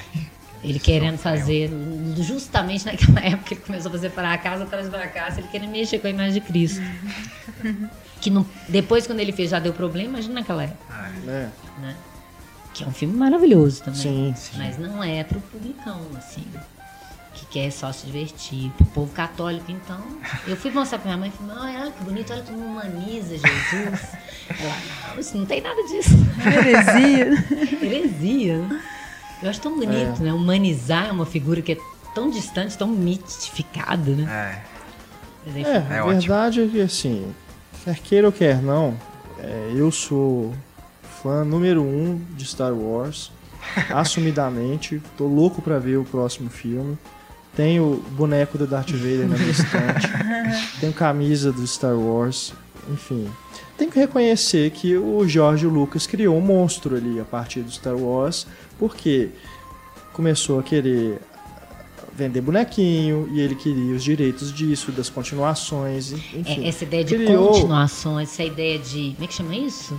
Spin-off, né? É, spin-off, enfim, Spin-off. tudo isso, né, que foi gerado a partir do Guerra nas Estrelas, isso se transformou realmente num monstro. Hoje em dia, o, o que a gente vê, o que a gente está criticando aqui, de ter só continuação, só isso, né, não tem mais criatividade, começou lá. A semente foi plantada lá. Você pode até falar assim, não, mas os estúdios se apropriaram disso, dessa ideia e foram em cima, né? Mas o Jorge Lucas também não é santo nenhum, porque, como diz no documentário aí, do, baseado no, no livro aí, né? Como a geração Sex, Drogas e Rock and Roll salvou Hollywood. Ele dirigiu o primeiro Star Wars, depois foi dirigir outro filme, Star Wars de novo, 20 anos depois, 30 anos depois. Né? Quer dizer, ele ficou só um nisso, ele ficou, ele deixou de ser um artista para se Virou um transformar empresário. num empresário. E você tem um documentário que tá como extra, se eu não me engano, no DVD do episódio 3, um belo documentário sobre a franquia Star Wars, que tem depoimentos do George Lucas, e ele termina de uma forma até melancólica, com o George Lucas falando, quase como se ele tivesse realmente assim assumindo que ele se deixou levar pelo lado negro da força. o George Lucas, ele praticamente assume nesse documentário que ele é o imperador ou o Darth Vader. Quando o ele Darth Vader tira a máscara, é o Jorge É, Lucas embaixo. Exato. Mas dá essa impressão, você vê assim, pela expressão dele, a fala dele, uma coisa meio melancólica, de que ele tá ali no controle daquele império, mas, sabe, talvez ele tenha chegado num ponto que ele percebeu assim, olha, eu acho que eu ajudei a ferrar com o negócio todo mesmo. Imagina, muita gente da- dos colegas de odiar É. ele, né? Mas, é, enfim, né, quem mandou ele também ele criar um negócio tão bacana. É. Como é impressionante público, como né, é eficaz isso, né? É, e a indústria negócio não percebeu funciona, isso velho. antes. Agora, de certo modo, né? Eu lembro que o professor Heitor Capuz ele falava sempre isso. Cada Guerra nas Estrelas, que dá certo no estúdio, ele ajuda também a financiar filmes pequenos. O problema é que É. um filme pequeno não pode custar 44 milhões Exato. né? Nem quatro. Mas enfim. E, né, e aí o que, que vai acontecer? Essa geração, ela vai deixar herdeiros também, que vão ser os próximos independentes, os irmãos Coen. Que depois o que, que essa indústria vai fazer? Ela vai absorver de um jeito que você já não sabe direito a diferença de independente. E, claro, tem uma diferença, mas assim, é incorporado dentro do sistema de distribuição. Claro, que sabendo que vai ser lançado num número menor de cinemas, né? Vai ter um tipo de lançamento diferente do, do Um Guerra nas Estrelas, né? Mas ajuda também. Existe hoje espaço para isso também. Né? Se o cara quer ser autor, você continua podendo ser autor, só que você vai gastar menos. E vai ser menos visto. Vai ser menos visto. O blockbuster ele vai ocupar uma proporção de 6 para 10 em cada 10 salas. O Truffaut fala isso. Ele não- ninguém imaginava antes de Guerra nas Estrelas que os filmes eram feitos para milhões e milhões de pessoas de uma vez e todo mundo ficar louco com o filme. Isso acontecia raramente. Um vento levou um filme assim que era uma coqueluche que ninguém nem sabia explicar por que, que o público gostou tanto daquele filme. O próprio Bonnie Clyde. Né? Na época, os executivos não entenderam por que, que os jovens estão indo ver esse filme duas, três vezes. Né? É até estranho se a gente for pensar, porque não é um tipo de filme que um jovem vai ver. E logo depois, dez anos depois, dez mesmo, literalmente, os jovens não querem mais saber daquele tipo de comportamento.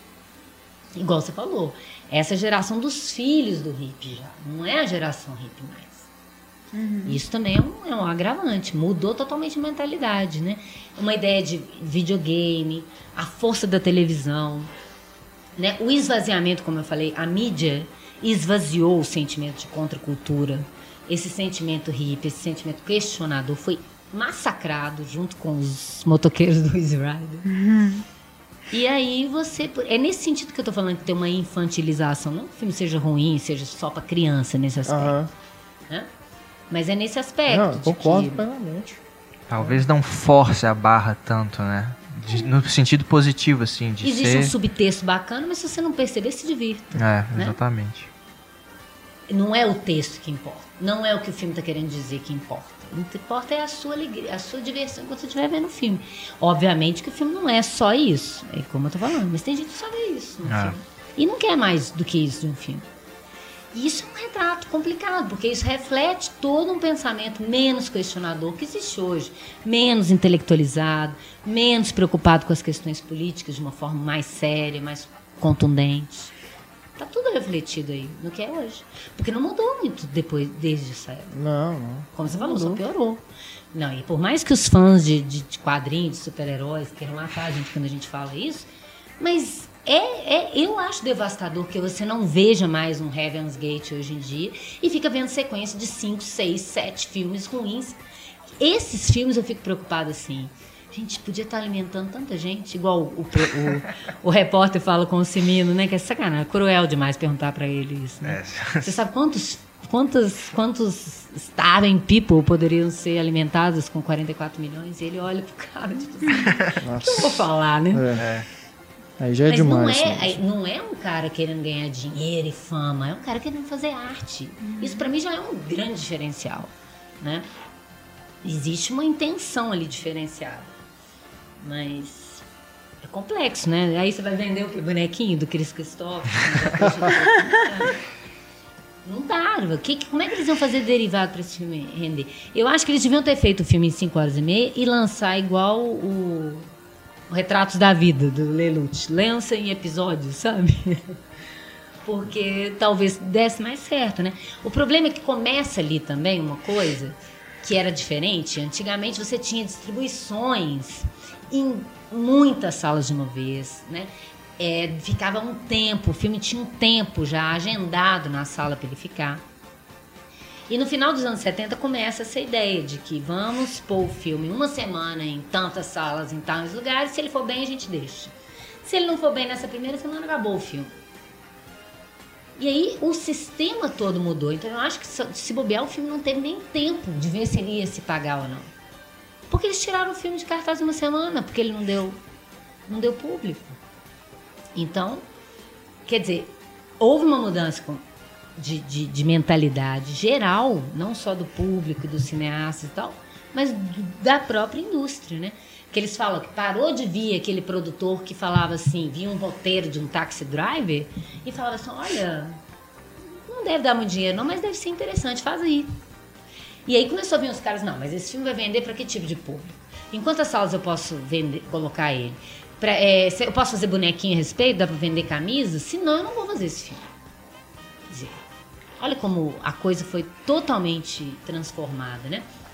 E por piores e- e- que fossem os grandes produtores antigos, e que eram também negociantes, né? E, e não que eles não se preocupassem com grana, da mesma forma eles se preocupavam. Por isso que eles tinham um um sistema de produção tão é, controlado, né?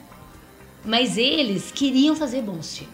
O Louis B. Mayer falava isso, né? Por mais moralista que ele fosse, querendo fazer filme para família, para moralizar as pessoas, ele queria fazer filme, ele tinha prazer em fazer filme. Ele não queria só ganhar dinheiro. né? Chega um bando de jovem executivo que aí é brilhante o Robert Altman no jogador. O jogador ter sido feito nos anos 90 também, ele é relendo tudo que Sim, aconteceu sim. na indústria. Eu acho que todo mundo tem que Esse filme é ótimo. acabar de ver esse filme e bom. assistir o jogador e entender o que, que foi a indústria, o que, que virou a indústria. Aí é o cara que eu quero mostrar a vida como ela é, eu quero fazer um filme de gente de verdade. O estúdio vem e bota o Bruce Willis resolvendo tudo. E não é à toa que é o Bruce Willis, que é a Julia Roberts. É. Ele tá, ele tá, e tanto é que todo mundo quis trabalhar de graça com o, o, o Altman. Porque eles sabiam que a indústria tinha virado isso. Agora, o pior pra mim, com todo respeito a que todo mundo gosta desses filmes, é porque o cinema foi pra essa linha, né? Rambo 1, 2, 3, Rock 1, 2, 3, 4, 5, 6, 7, né? Filme de porrada, filme com a testosterona altíssima. Né? Acabou-se a delicadeza. Por mais que esses filmes também tenham coisas legais, mas acabou a delicadeza, né? Então o público é isso, vamos dar isso. Vamos fazer sete filmes nessa linha. Não é a porrada do touro indomável, né? Que é outro, outro tipo É de outro porrada. É aqui, ó, na, É. cabeça e no estômago. Sangue que jorra na gente. É. né? Não é só adrenalina, né? Aham. Bom, a gente tem vários filmes, né, pra gente lembrar. A gente já falou da época em si.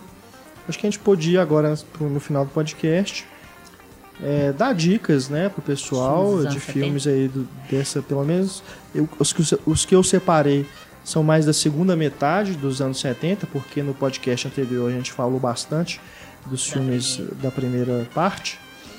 Então vamos comentando aqui rapidamente, lembrando alguns títulos e o pessoal pode ir anotando aí e também filmes favoritos, né? Eu, também na minha lista aqui tem filmes que eu gosto bastante, mas que são bastante conhecidos, como por exemplo o Rede de Intrigas do Sidney Lumet, 76, que é um filme também profético do que, que se transformou a televisão É. né? O sensacionalismo do, do jornalismo, enfim. Tudo que aquele personagem ali representa. Tem a Faye Dunaway fazendo o capeta, né? O demônio ali em Ganhou forma o de mulher. Ganhou o Oscar. E é um filme maravilhoso, né? Maravilhoso. Rede de Intrigas, 76, Sidney Lumet. É, Muito Além do Jardim, do, do Ashby, até o mesmo diretor do Aro de Maús, né? Ensina-me a Viver. É de 79 e tem bem essa questão da televisão mesmo. Assim. É um protagonista que tem problemas de comunicação. Assim, ele tem uma dificuldade de, de se expressar, mesmo ele passou a vida confinado na casa dele. É, tem a ver também com o, o mito da caverna de Platão, assim, né? Ele vê as sombras e aí é ele saindo de casa, muito além do jardim é por isso, né? O que, que ele vai encontrar no mundo. E aí, como ele só assistiu televisão, ele pensa que é aquilo, ele até carrega um controle com eles. Então o filme é, é o, o que se tornou sociedade mesmo. E tudo que ele fala, é...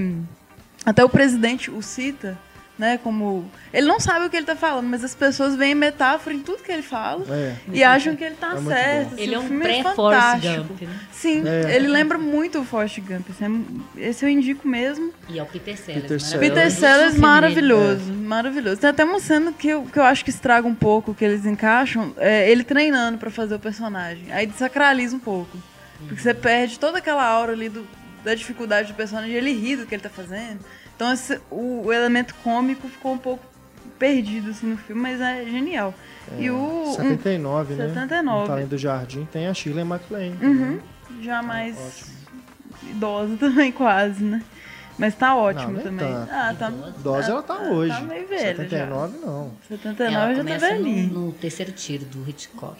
Em 55 ele tinha 20 anos. 21 anos. Ela já tá O bem Dose ela diferente. tá hoje fazendo Elsa e Tá Fred. vivo até hoje. Nossa, é mesmo.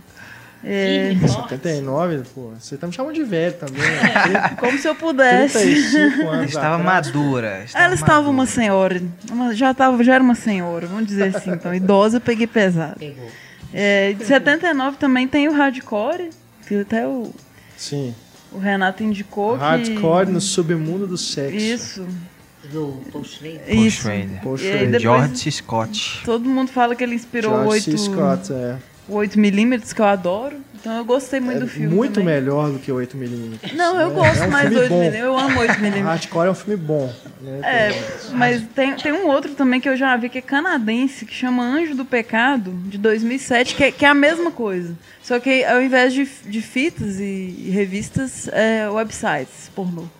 Se fizessem hoje o Busca Implacável no mundo da pornografia, seria o Hardcore. É, é bem busca né? implacável, O né? Liam Neeson indo atrás da filha raptada. E, é- e é bem rastro de ódio, né? Do John É, Ford. é, Ele sim. até chama o George, um personagem até chama o George Scott de Pilgrim, né? Que nem o John Wayne fazia. É verdade. Mas Mas, é. mas realmente é, é- é interessante, é realmente um- uma, uma descida ao submundo do sexo, né? Que o Paul Schrader ele falava, tá, a gente, essa nossa geração conseguiu tirar as cercas do moralismo, né? Mas aonde que a gente vai botar essa cerca agora, né? Qual que é o limite agora de, do que, que pode acontecer, do que que pode ser, ser dito, né? E aí você vê um, um, sub, um submundo que, de liberdade sexual, né, de expressão sexual, bem a- falando bem abertamente, mas você também vê o lado negro ali da coisa, né? Você vê os snuff filmes das, das mortes, né, de ver reais na frente da câmera, né, da exploração sexual mesmo das mulheres. Eu acho que se fosse feito é, hoje, seria bem mais realista no sentido assim da de mostrar mais coisas, seria mais explícito. Acho É. que talvez ali por ser uma época que eles estavam ainda tateando, né, o que, que a gente pode, o que, que não pode. Você vê o filme dá uma certa inocência assim de ser um, um submundo do sexo, nossa, isso aqui É. deve ser pesadíssimo. E ele né? começa na casa é família do Natal. Assim, Eu falei, é o mesmo filme? Aí eu fiquei, velho, é hardcore, eu baixei isso. É Mas o, certo. mas o legal é É esse esse filme. contraste, né? Começa É. o Natal, E aí ele- você vê que é. o cara, o cara trabalha tipo uma marcenaria, né? Um É. negócio assim, Uhum. um carp- sei lá, uma carpintaria. Aí você vê o cara mó religioso, conservador, e depois você vê o que, que ele vai precisar fazer pra achar a filha dele, né? Como que ele vai adentrando. Uhum. E tem um humor muito sarcástico, né? Aquele jovem diretor formou na, na faculdade lá da Califórnia, dirigindo filme pornô. Ele com peruca e bigode, né? É, uma coisa, é bem engraçado assim, mas tem seus momentos dramáticos também. Sim. E é legal que ele começa com um nojo muito grande disso tudo. E aí ele conhece aquela garota de programa, né? Que, que mostra pra ele que eles são tão parecidos, né? Tipo, ela também. O sexo não é tão importante pra ela. Tanto que ela consegue até vender isso, né? Ele, ele também não gosta e tal. O filme é muito massa. É, eu acho. O meu problema com ele realmente é o desfecho, assim. Eu acho que não é um desfecho mais sombrio seria melhor, assim. Sim. Né? Sem falar muito spoiler, mas É um desfecho frustrante. Mas eu achei adequado pro filme. é, eu assim, não o que gostei acontece, muito do assim. desfecho. E, não. e Mas é um termina com a filme. mesma música que começa. Isso é legal. Também, tipo, ele voltou pra, pro ponto ali. Mas o que eu mais gosto desses de 79 é Um Século em 43 Minutos. Time After Time. Que é É, outro Maravilhoso. excêntrico também, né? É, a história, a premissa, dele, todo mundo lê e fala assim, meu Deus, você como tem o pode, A.J. né? Wells Uhum. Da máquina do tempo, atrás né? do Jack Stripador. Quem é o diretor?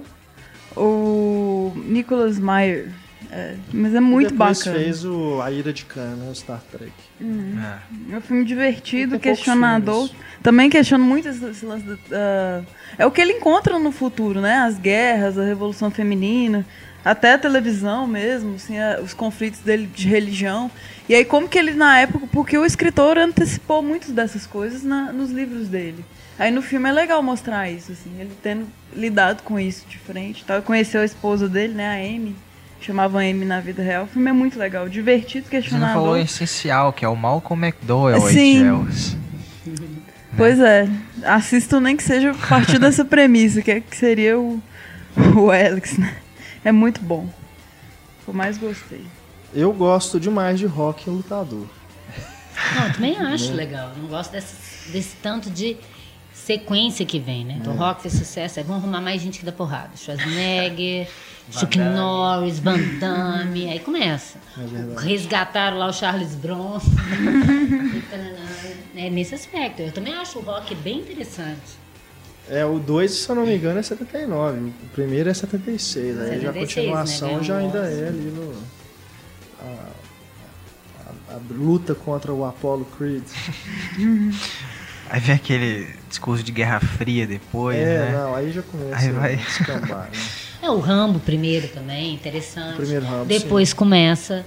É porque vira sequência, né? Tirando o Poderoso Chefão, né? Que o Coppola não quis fazer como uma. É, é- isso é maluco. O Coppola fez o primeiro como um filme de estúdio, que ele lutou para conseguir ter o controle do filme, o máximo que ele queria, tentando um malabarismo para agradar ele ao estúdio.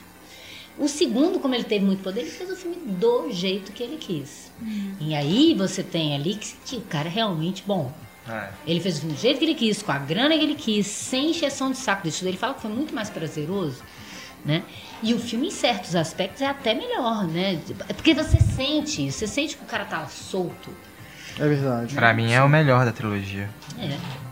Todos os três, eu acho que não tem jeito de separar, mas você vê que o, o terceiro também, ele não tá tão à vontade assim. É só no segundo que ele teve realmente liberdade de fazer do jeito que ele queria. É. E Falaremos... ele já existia uma, uma estrutura ali, né? Ele não criou do nada. Não foi. Sim. Porque os filmes que ele fez depois sem o controle do estúdio não eram filmes para grande público. Conversação, o próprio Apocalipse Sinal, Fundo do Coração. É. Falaremos mais sobre Vamos, Coppola é, sim, sim. no Só próximo preview. podcast. Até do, do fundo do coração, né? Que também foi um fracasso Sim, estrondoso, né? Verdade. Mais filmes. Do Lumet também, O Dia de Cão, 75. Filmaço. Gosto demais. Ah, do Alan J. Pakula, Todos os Homens do Presidente, 76. Filmaço, Uma né? Obrigatório para quem estuda jornalismo, né? Sim. Para todo cinéfilo e principalmente também para quem estuda Todo mundo jornalismo. estuda jornalismo vê esse filme. É sensacional. É muito bom. Do Melick, né? Cinzas no Paraíso, 78. Ele já tinha feito antes o Terra de Ninguém. Terra de Ninguém. Badlands. Que não foi um fracasso exatamente, o Cinzas do Paraíso, mas também que não rendeu muito, né?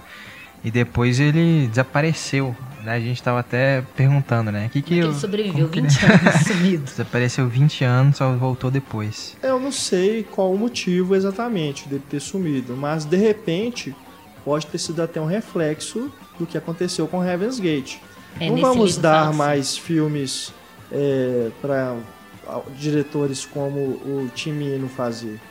Eles Não falam vamos dar controle livro. criativo para um cara. Que- E o Melick, ele tem controle Eles sobre os filmes. Ele não trabalha mais com É, Eles forma. perderam a esperança. Não existe mais diálogo com esse tipo de executivo que está preocupado se o filme vai render, se ele pode lançar em vários cinemas, né? se ele vai ter bonequinho.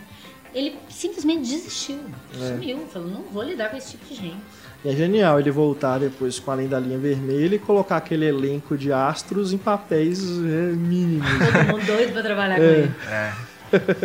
Que foi o que bom. fez o estúdio se interessar em fazer um filme, senão também não queria, Sim, não. com certeza. George Clooney deve ser o menor papel do George Clooney. Porque é maluco, né? Se você for pensar, com toda a decadência dos grandes estúdios, a única coisa do, do sistema antigo que nunca foi abalada foi o sistema de astros. É, Que, verdade. de certo modo, segurou também essa geração. Porque Sim. o De Niro se tornou um astro, então todo filme que ele se metia, mesmo o rei da comédia, eles bancavam. Aí depois o filme não ia bem, mas o De Niro vai atrair gente. O filme não é bom, mas o, o, É. o povo achava, né? Verdade. Mas ele vai atrair gente.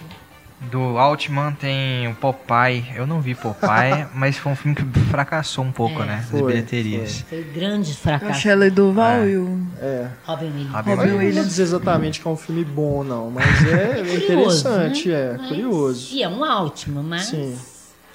ele tem uma visualidade estranha, né? É. Tem um, um clima estranho.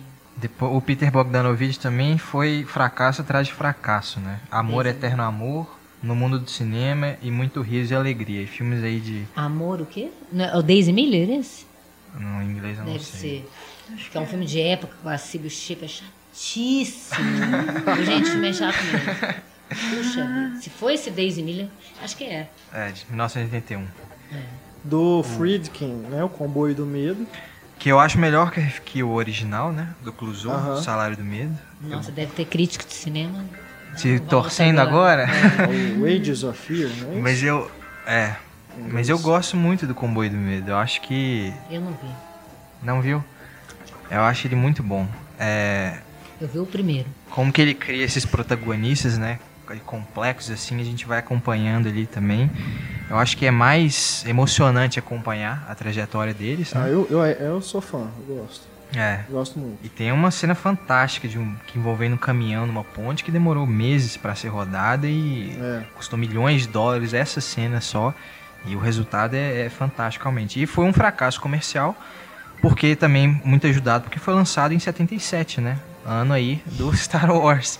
Então foi totalmente apagado pelo Star Wars. Outro diretor sobre o qual falaremos com mais detalhes em breve, é, um- Yes. atendendo a pedidos né, de ouvintes que querem o podcast do Friedkin. Sim. Então falaremos sobre ele também. Mas ele também fez o Parceiros da Noite. Parceiros da Noite, Cruising. Cruising. né? Um papel, papel difícil para o Patino, né? Um papel, um filme que retrata assim aquele submundo ali dos homossexuais, né, em Nova York, que é o Al Pacino tentando achar um serial killer, então ele tem que se infiltrar naquele mundo. E é. Tá com o cabelo horroroso. Cabelo horroroso, é. Mas o Al Pacino é sempre genial acompanhar É. ele. E, o filme E a um- coragem dele, né? De Uma fazer coragem, esse papel. né? O próprio Dia de Cão, naquele momento que Sim. ele fez, é muito corajoso. né? Aham, é. E é um filme, um, um filme sombrio, um filme bem misterioso, tem uma ambiguidade forte no final. E que tem umas, um- uns detalhes assim interessantíssimos, né? Tem uma, uma cena clássica de um interrogatório que aparece um, um homem negro assim musculoso com uma cuequinha, um chapéu de cowboy e bate no, no cara que tá sendo interrogado, né? E aí você vê que o que, que era aquilo? Porque era uma estratégia dos policiais, né? Pra esconder a violência policial. Se o cara que apanhou fosse reclamar com o juiz, né? que- Daquela história, ninguém ia acreditar que um, nessa situação, né? Então tem umas tiradas ótimas no genial. filme. É muito bom. Gente, você sabe que eu não lembrava que esse filme é do Friedrich? É do Friedrich. Filmes mais leves, incompreendido. né? Aí, Kramer vs. Kramer, 79, muito bacana. Do Robert Benton com o Dustin Hoffman e a Meryl Streep. A Meryl Streep, não sei se é a primeira vilã da carreira dela. É, o Vencedor, Breaking Away, 79 também, bacana, com Dennis Quaid. Ah, Clube dos Cafajestes, será que a gente pode colocar aí? Esse já é do pessoal do Não começa aí do pessoal da né? nova, a nova 78, geração né? dos- que, vai, que vai ser a É. geração dos anos 80. É o do John Landis, né? Com o pessoal ali, o John Belushi. Belushi. né, Que vai fazer, de- eles vão fazer depois filmes icônicos dos anos 80. Mas é sensacional também. Filme de época, né? Se passa nos anos 60. Eu- os bom. filmes que eu vou falar não é exatamente da segunda metade, não, mas pode? Porque nós Pode? falamos da outra vez. Não, aqui, aqui tá liberado. Que eu queria falar do Operação Yakuza de 74 do Sidney Pollack. Que o Sidney Pollack é pouco lembrado também dessa nova de Hollywood, mas eu acho ele um diretor sensacional, que é esses diretores é, que releem o clássico com muito amor, a lá, a lá Peter Bogdanovich, só que talvez ma- mais bem sucedido, né? Operação Yakuza ele é uma homenagem ao cinema clássico e um filme muito bonito, né? O- pega o, o Robert Mitchum já um galã mais velho, né? Com um herói mais velho tentando dar conta como se ele ainda fosse jovem. Muito bonito o filme. O do Martin Hitch, o Conrack, de 74, com John Voight, que tem até o filme no YouTube com legendas, quem quiser ver, que é muito bonito também. Tem uma coisa assim, o filme leva acho que mais de 10 minutos para ter um diálogo. E parece neorrealista o início dele. Tudo acontecendo no tempo, coisas cotidianas. E tão bonito, né? Tem uma coisa da visão do colonizador branco chegando e resolvendo o problema dos negros. Mas ainda assim tem uma base humanista muito bonita. Do É. Pola que eu gosto também de Três Dias do Condor. Três Dias 75. Condor, o Cavaleiro Elétrico, o Jeremiah Johnson, que é lindo, né? Da, da dança. Dança dos Desesperados, Desesperados, que é né? muito legal também. Que eu li o livro, que é, o livro é muito bom. Fiquei até interessado em ver depois. Muito bacana. O Pollock é muito bom, né? É, você tem razão, é um diretor que, como diretor, né, ele é pouco lembrado, É, eu gosto muito dele. pouco valorizado. E, é, e o último que eu queria lembrar, que eu tô lembrando mais dos diretores e, os- e puxei uns filmes, né? E o Richard Lester, que eu esqueço Sim. que ele é americano, porque ele fez o filme dos Beatles, a gente sempre acha que ele é britânico. Mas ele é americano, né? Ele fez parte dessa nova Hollywood, ele influenciou muita gente, né? Nossa, O- Lester também é outro diretor Uhum. que não é tão valorizado como e eu deveria. acho que também merecia. Muito bom. Que ele faz os filmes dos Merecia. Beatles em 64, né? Em 65. Filmes muito diferentes. Eles são. Você não sabe se é novela vaga, se é free cinema, o que, que é aquilo, né?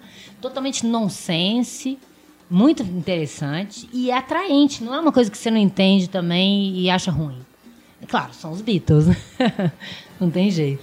E o Lester, Mas- ele pegou um abacaxi danado com o Superman, né? É, não, e é isso que eu ia falar, porque esse Né? pessoal, eles começam é, fazendo filmes assim e vão terminar no, no- no- na- nessa nova, nova Hollywood dos blockbusters. É. Vai fazer o Superman 2 e 3. Mas ele fez também os Três Mosqueteiros antes, né? Então, eu ia falar disso. Os Três Mosqueteiros, que já tem uma sequência, que é uma coisa nova ali. ótimos. Adoro. Muito É, bons. os Três Mosqueteiros é Vingança de Milady, que é a Faye Dunaway, inclusive, a Milady. Eu gosto demais do filme. Acho muito divertido, tem um frescor, né? Ele tem um filme de época que parece atual, né?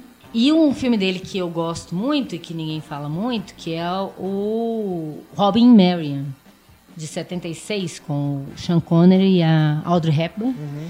que é o Robin Hood envelhecido, uma história de amor de são heróis velhos, estou colocando velhos agora entre aspas, no sentido que Hollywood adoraria execrar, né?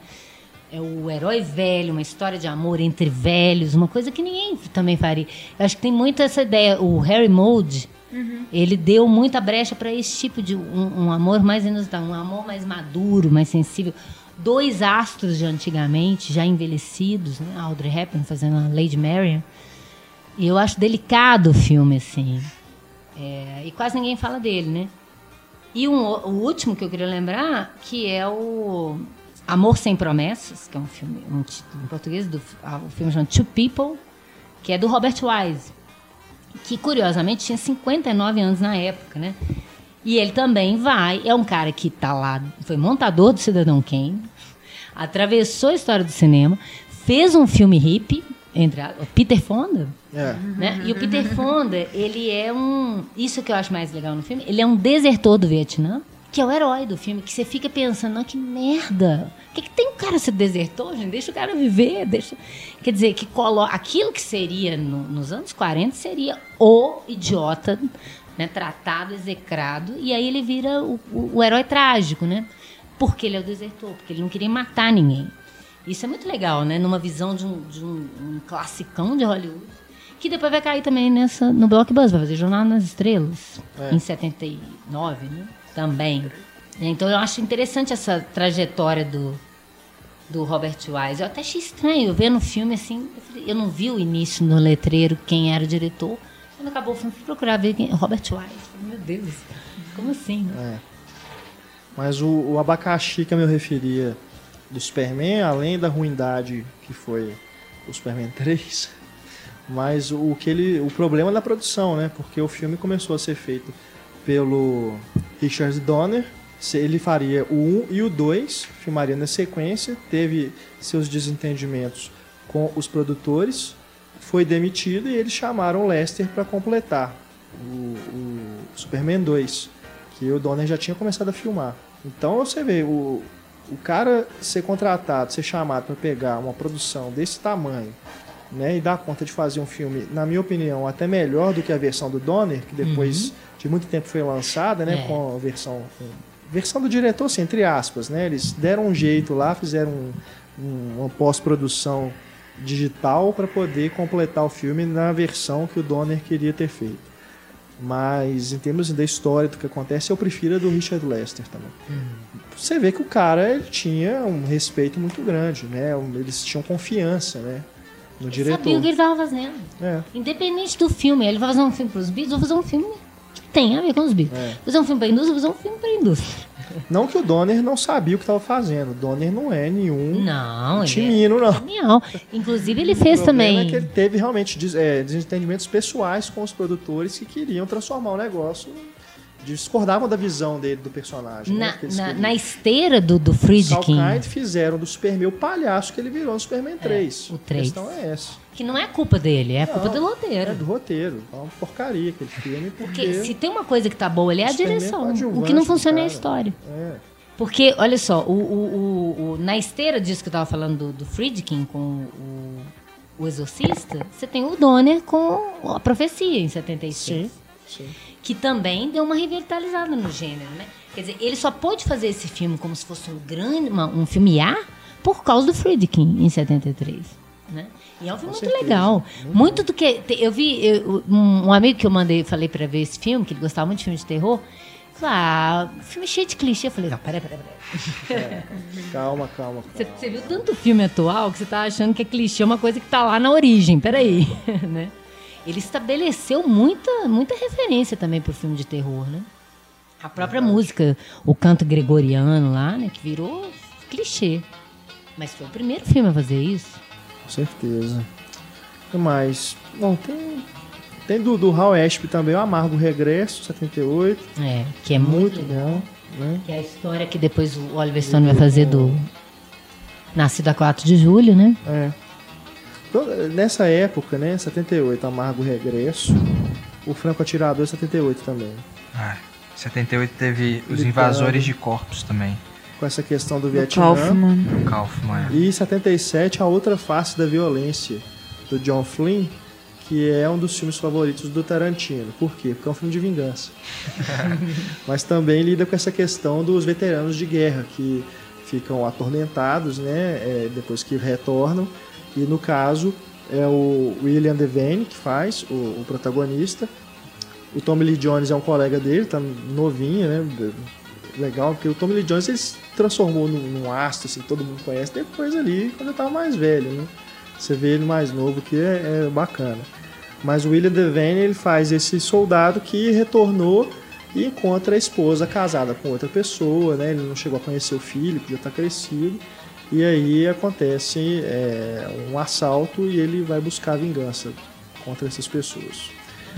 Dá, dá para entender, você vê o filme, você entende por que é um dos melhores do Tarantino. Mas tá aí, também é um filme que lida com essa questão da guerra, né? O Apocalipse Sinal também, ele mesmo, ele pertinho, né? Já é uma época em que eles começam realmente a, a refletir, a, a levar a guerra para o cinema de uma outra forma, né? Um outro olhar. E é uma, é uma coprodução, né? O, o Quando Explode a Vingança, do Leone, mas ele também, ele tá dentro dessa esteira nos anos 70. Se pensar que o, Leone é um dos primeiros revisionistas, né? Que influenciou essa turma toda, né? Como que você vê que o, o Quando Explode a Vingança, ele tem também uma influência dessa, de- desse cinema que foi feito nessa época, né? Até... é, como que ele começa a atrair esses astros de Hollywood que não aguentam mais fazer os filmes que o estúdio está mandando, que querem fazer uma coisa diferente, né? O James Coburn e, o, e o Rod Steiger, no caso, nesse, desse filme, né? Quando a gente falou dos, dos atores, né, do, do sistema de astros, né, eu tô falando que eles... É, é um, é um, é é um- surge uma nova geração de astros, que não é mais aquele, aquele tanto de homem com cara de, de hom- senhores respeitáveis, mesmo que tivesse 30 anos de idade. Mas é, são pessoas que vão fazer esse, esse novo cinema também, né? Eu comecei a falar um pouco disso no, no outro programa, mas tem o John Casale, né? Que vai fazer muito... Ele morreu nessa década, então ninguém lembra dele hoje. Lembra dele como Fredo, do, do Poderoso Chefão. Mas ele tá sempre maravilhoso nos filmes. É uma ponta, às vezes, que ele faz e ele é sensacional. E é um estilo de, de representação que marca muito essa época, né? O Richard Dreyfuss. Né? Não tô falando nem do De Niro e o Al Pacino. Tô falando daqueles que nem eram bonitos, assim, né? O Martin Sheen, o Bruce Dern, né? O... É, esses caras que, que vão dar uma, uma, uma nova vitalidade para esse tipo de papel masculino, né? Assim como as mulheres também, né? Se for pensar, né, a, a Julie Christie, que também depois sumiu, você não sabe por quê. Essas mulheres sumiram. A Julie Christie, em 68, ela fez um filme Petúlia, e o Darling, em 65, que ela ganhou o Oscar, que já eram papéis de mulheres super avançadas para a época, né? Mulheres que, que já não querem mais só casar e ter filho, que querem mais do que isso da vida. E que foi um, um padrão, assim. É, é óbvio que uma mulher que minimamente se identificasse com alguma questão feminista ia virar fã dessa mulher. Não é mais só porque ela é bonita e porque ela é. Não é uma Marilyn ou uma, uma, Grace Kelly. É porque também é uma mulher que significa alguma coisa. Jane Fonda, que começa a fazer também. Ela faz o Clute, que é o papel de uma de uma prostituta. E depois você vê, você vê a, a Jane Fonda lutando no Vietnã, lutando contra os direitos, né? Quer dizer, vira, o astro vira mais do que simplesmente alguém do Olimpo inatingível. Vira uma pessoa comum e que eu admiro. Mais do, pela pessoa, né? Do que pelo, pela, por essa aura mística de astro. Que eu lembro da Ellen Burstyn falando no documentário: papel para mulher em Hollywood era sempre a puta, a mãe ou a esposa. Não existia outro tipo de papel. E que depois dessa geração começam a aparecer papéis significativos para as mulheres também, né? Bom, poderia citar aqui também Carrie, a Estranha, De Palma, De Palma. né, que é bem legal. Enfim, tem vários outros, né? A gente deixa aí espaço para você também dar dicas de filmes dessa época, é, recomendações aí na parte de comentários do programa. Então vamos encerrando aqui o nosso podcast de número 127. Lembrando que o nosso próximo programa será sobre a carreira de Francis Ford Coppola, um spin-off dos nossos podcasts aí sobre a nova Hollywood, né? Só que agora vamos falar sobre a obra toda do Coppola. A gente falou rapidamente sobre alguns filmes dele e vamos falar também sobre o, a, a pausa que ele teve na carreira, os filmes que ele fez quando retornou né? São três filmes, ou quatro, se eu não me engano. E vamos falar sobre ele, como a gente já falou, sobre tantos outros grandes diretores na nossa série. Agradecendo aqui a presença de Antônio Tinuco e Estefânia Amaral. Valeu. Valeu. De Ana Lúcia Andrade, mais uma vez. Valeu, Obrigada. Ana. Nosso abraço para você que nos escuta, escuta nosso podcast. Obrigado pela audiência. Deixamos aí mais uma vez o nosso e-mail, cinema@cinemaencena.com.br. Até o nosso próximo programa. Grande abraço. Tchau.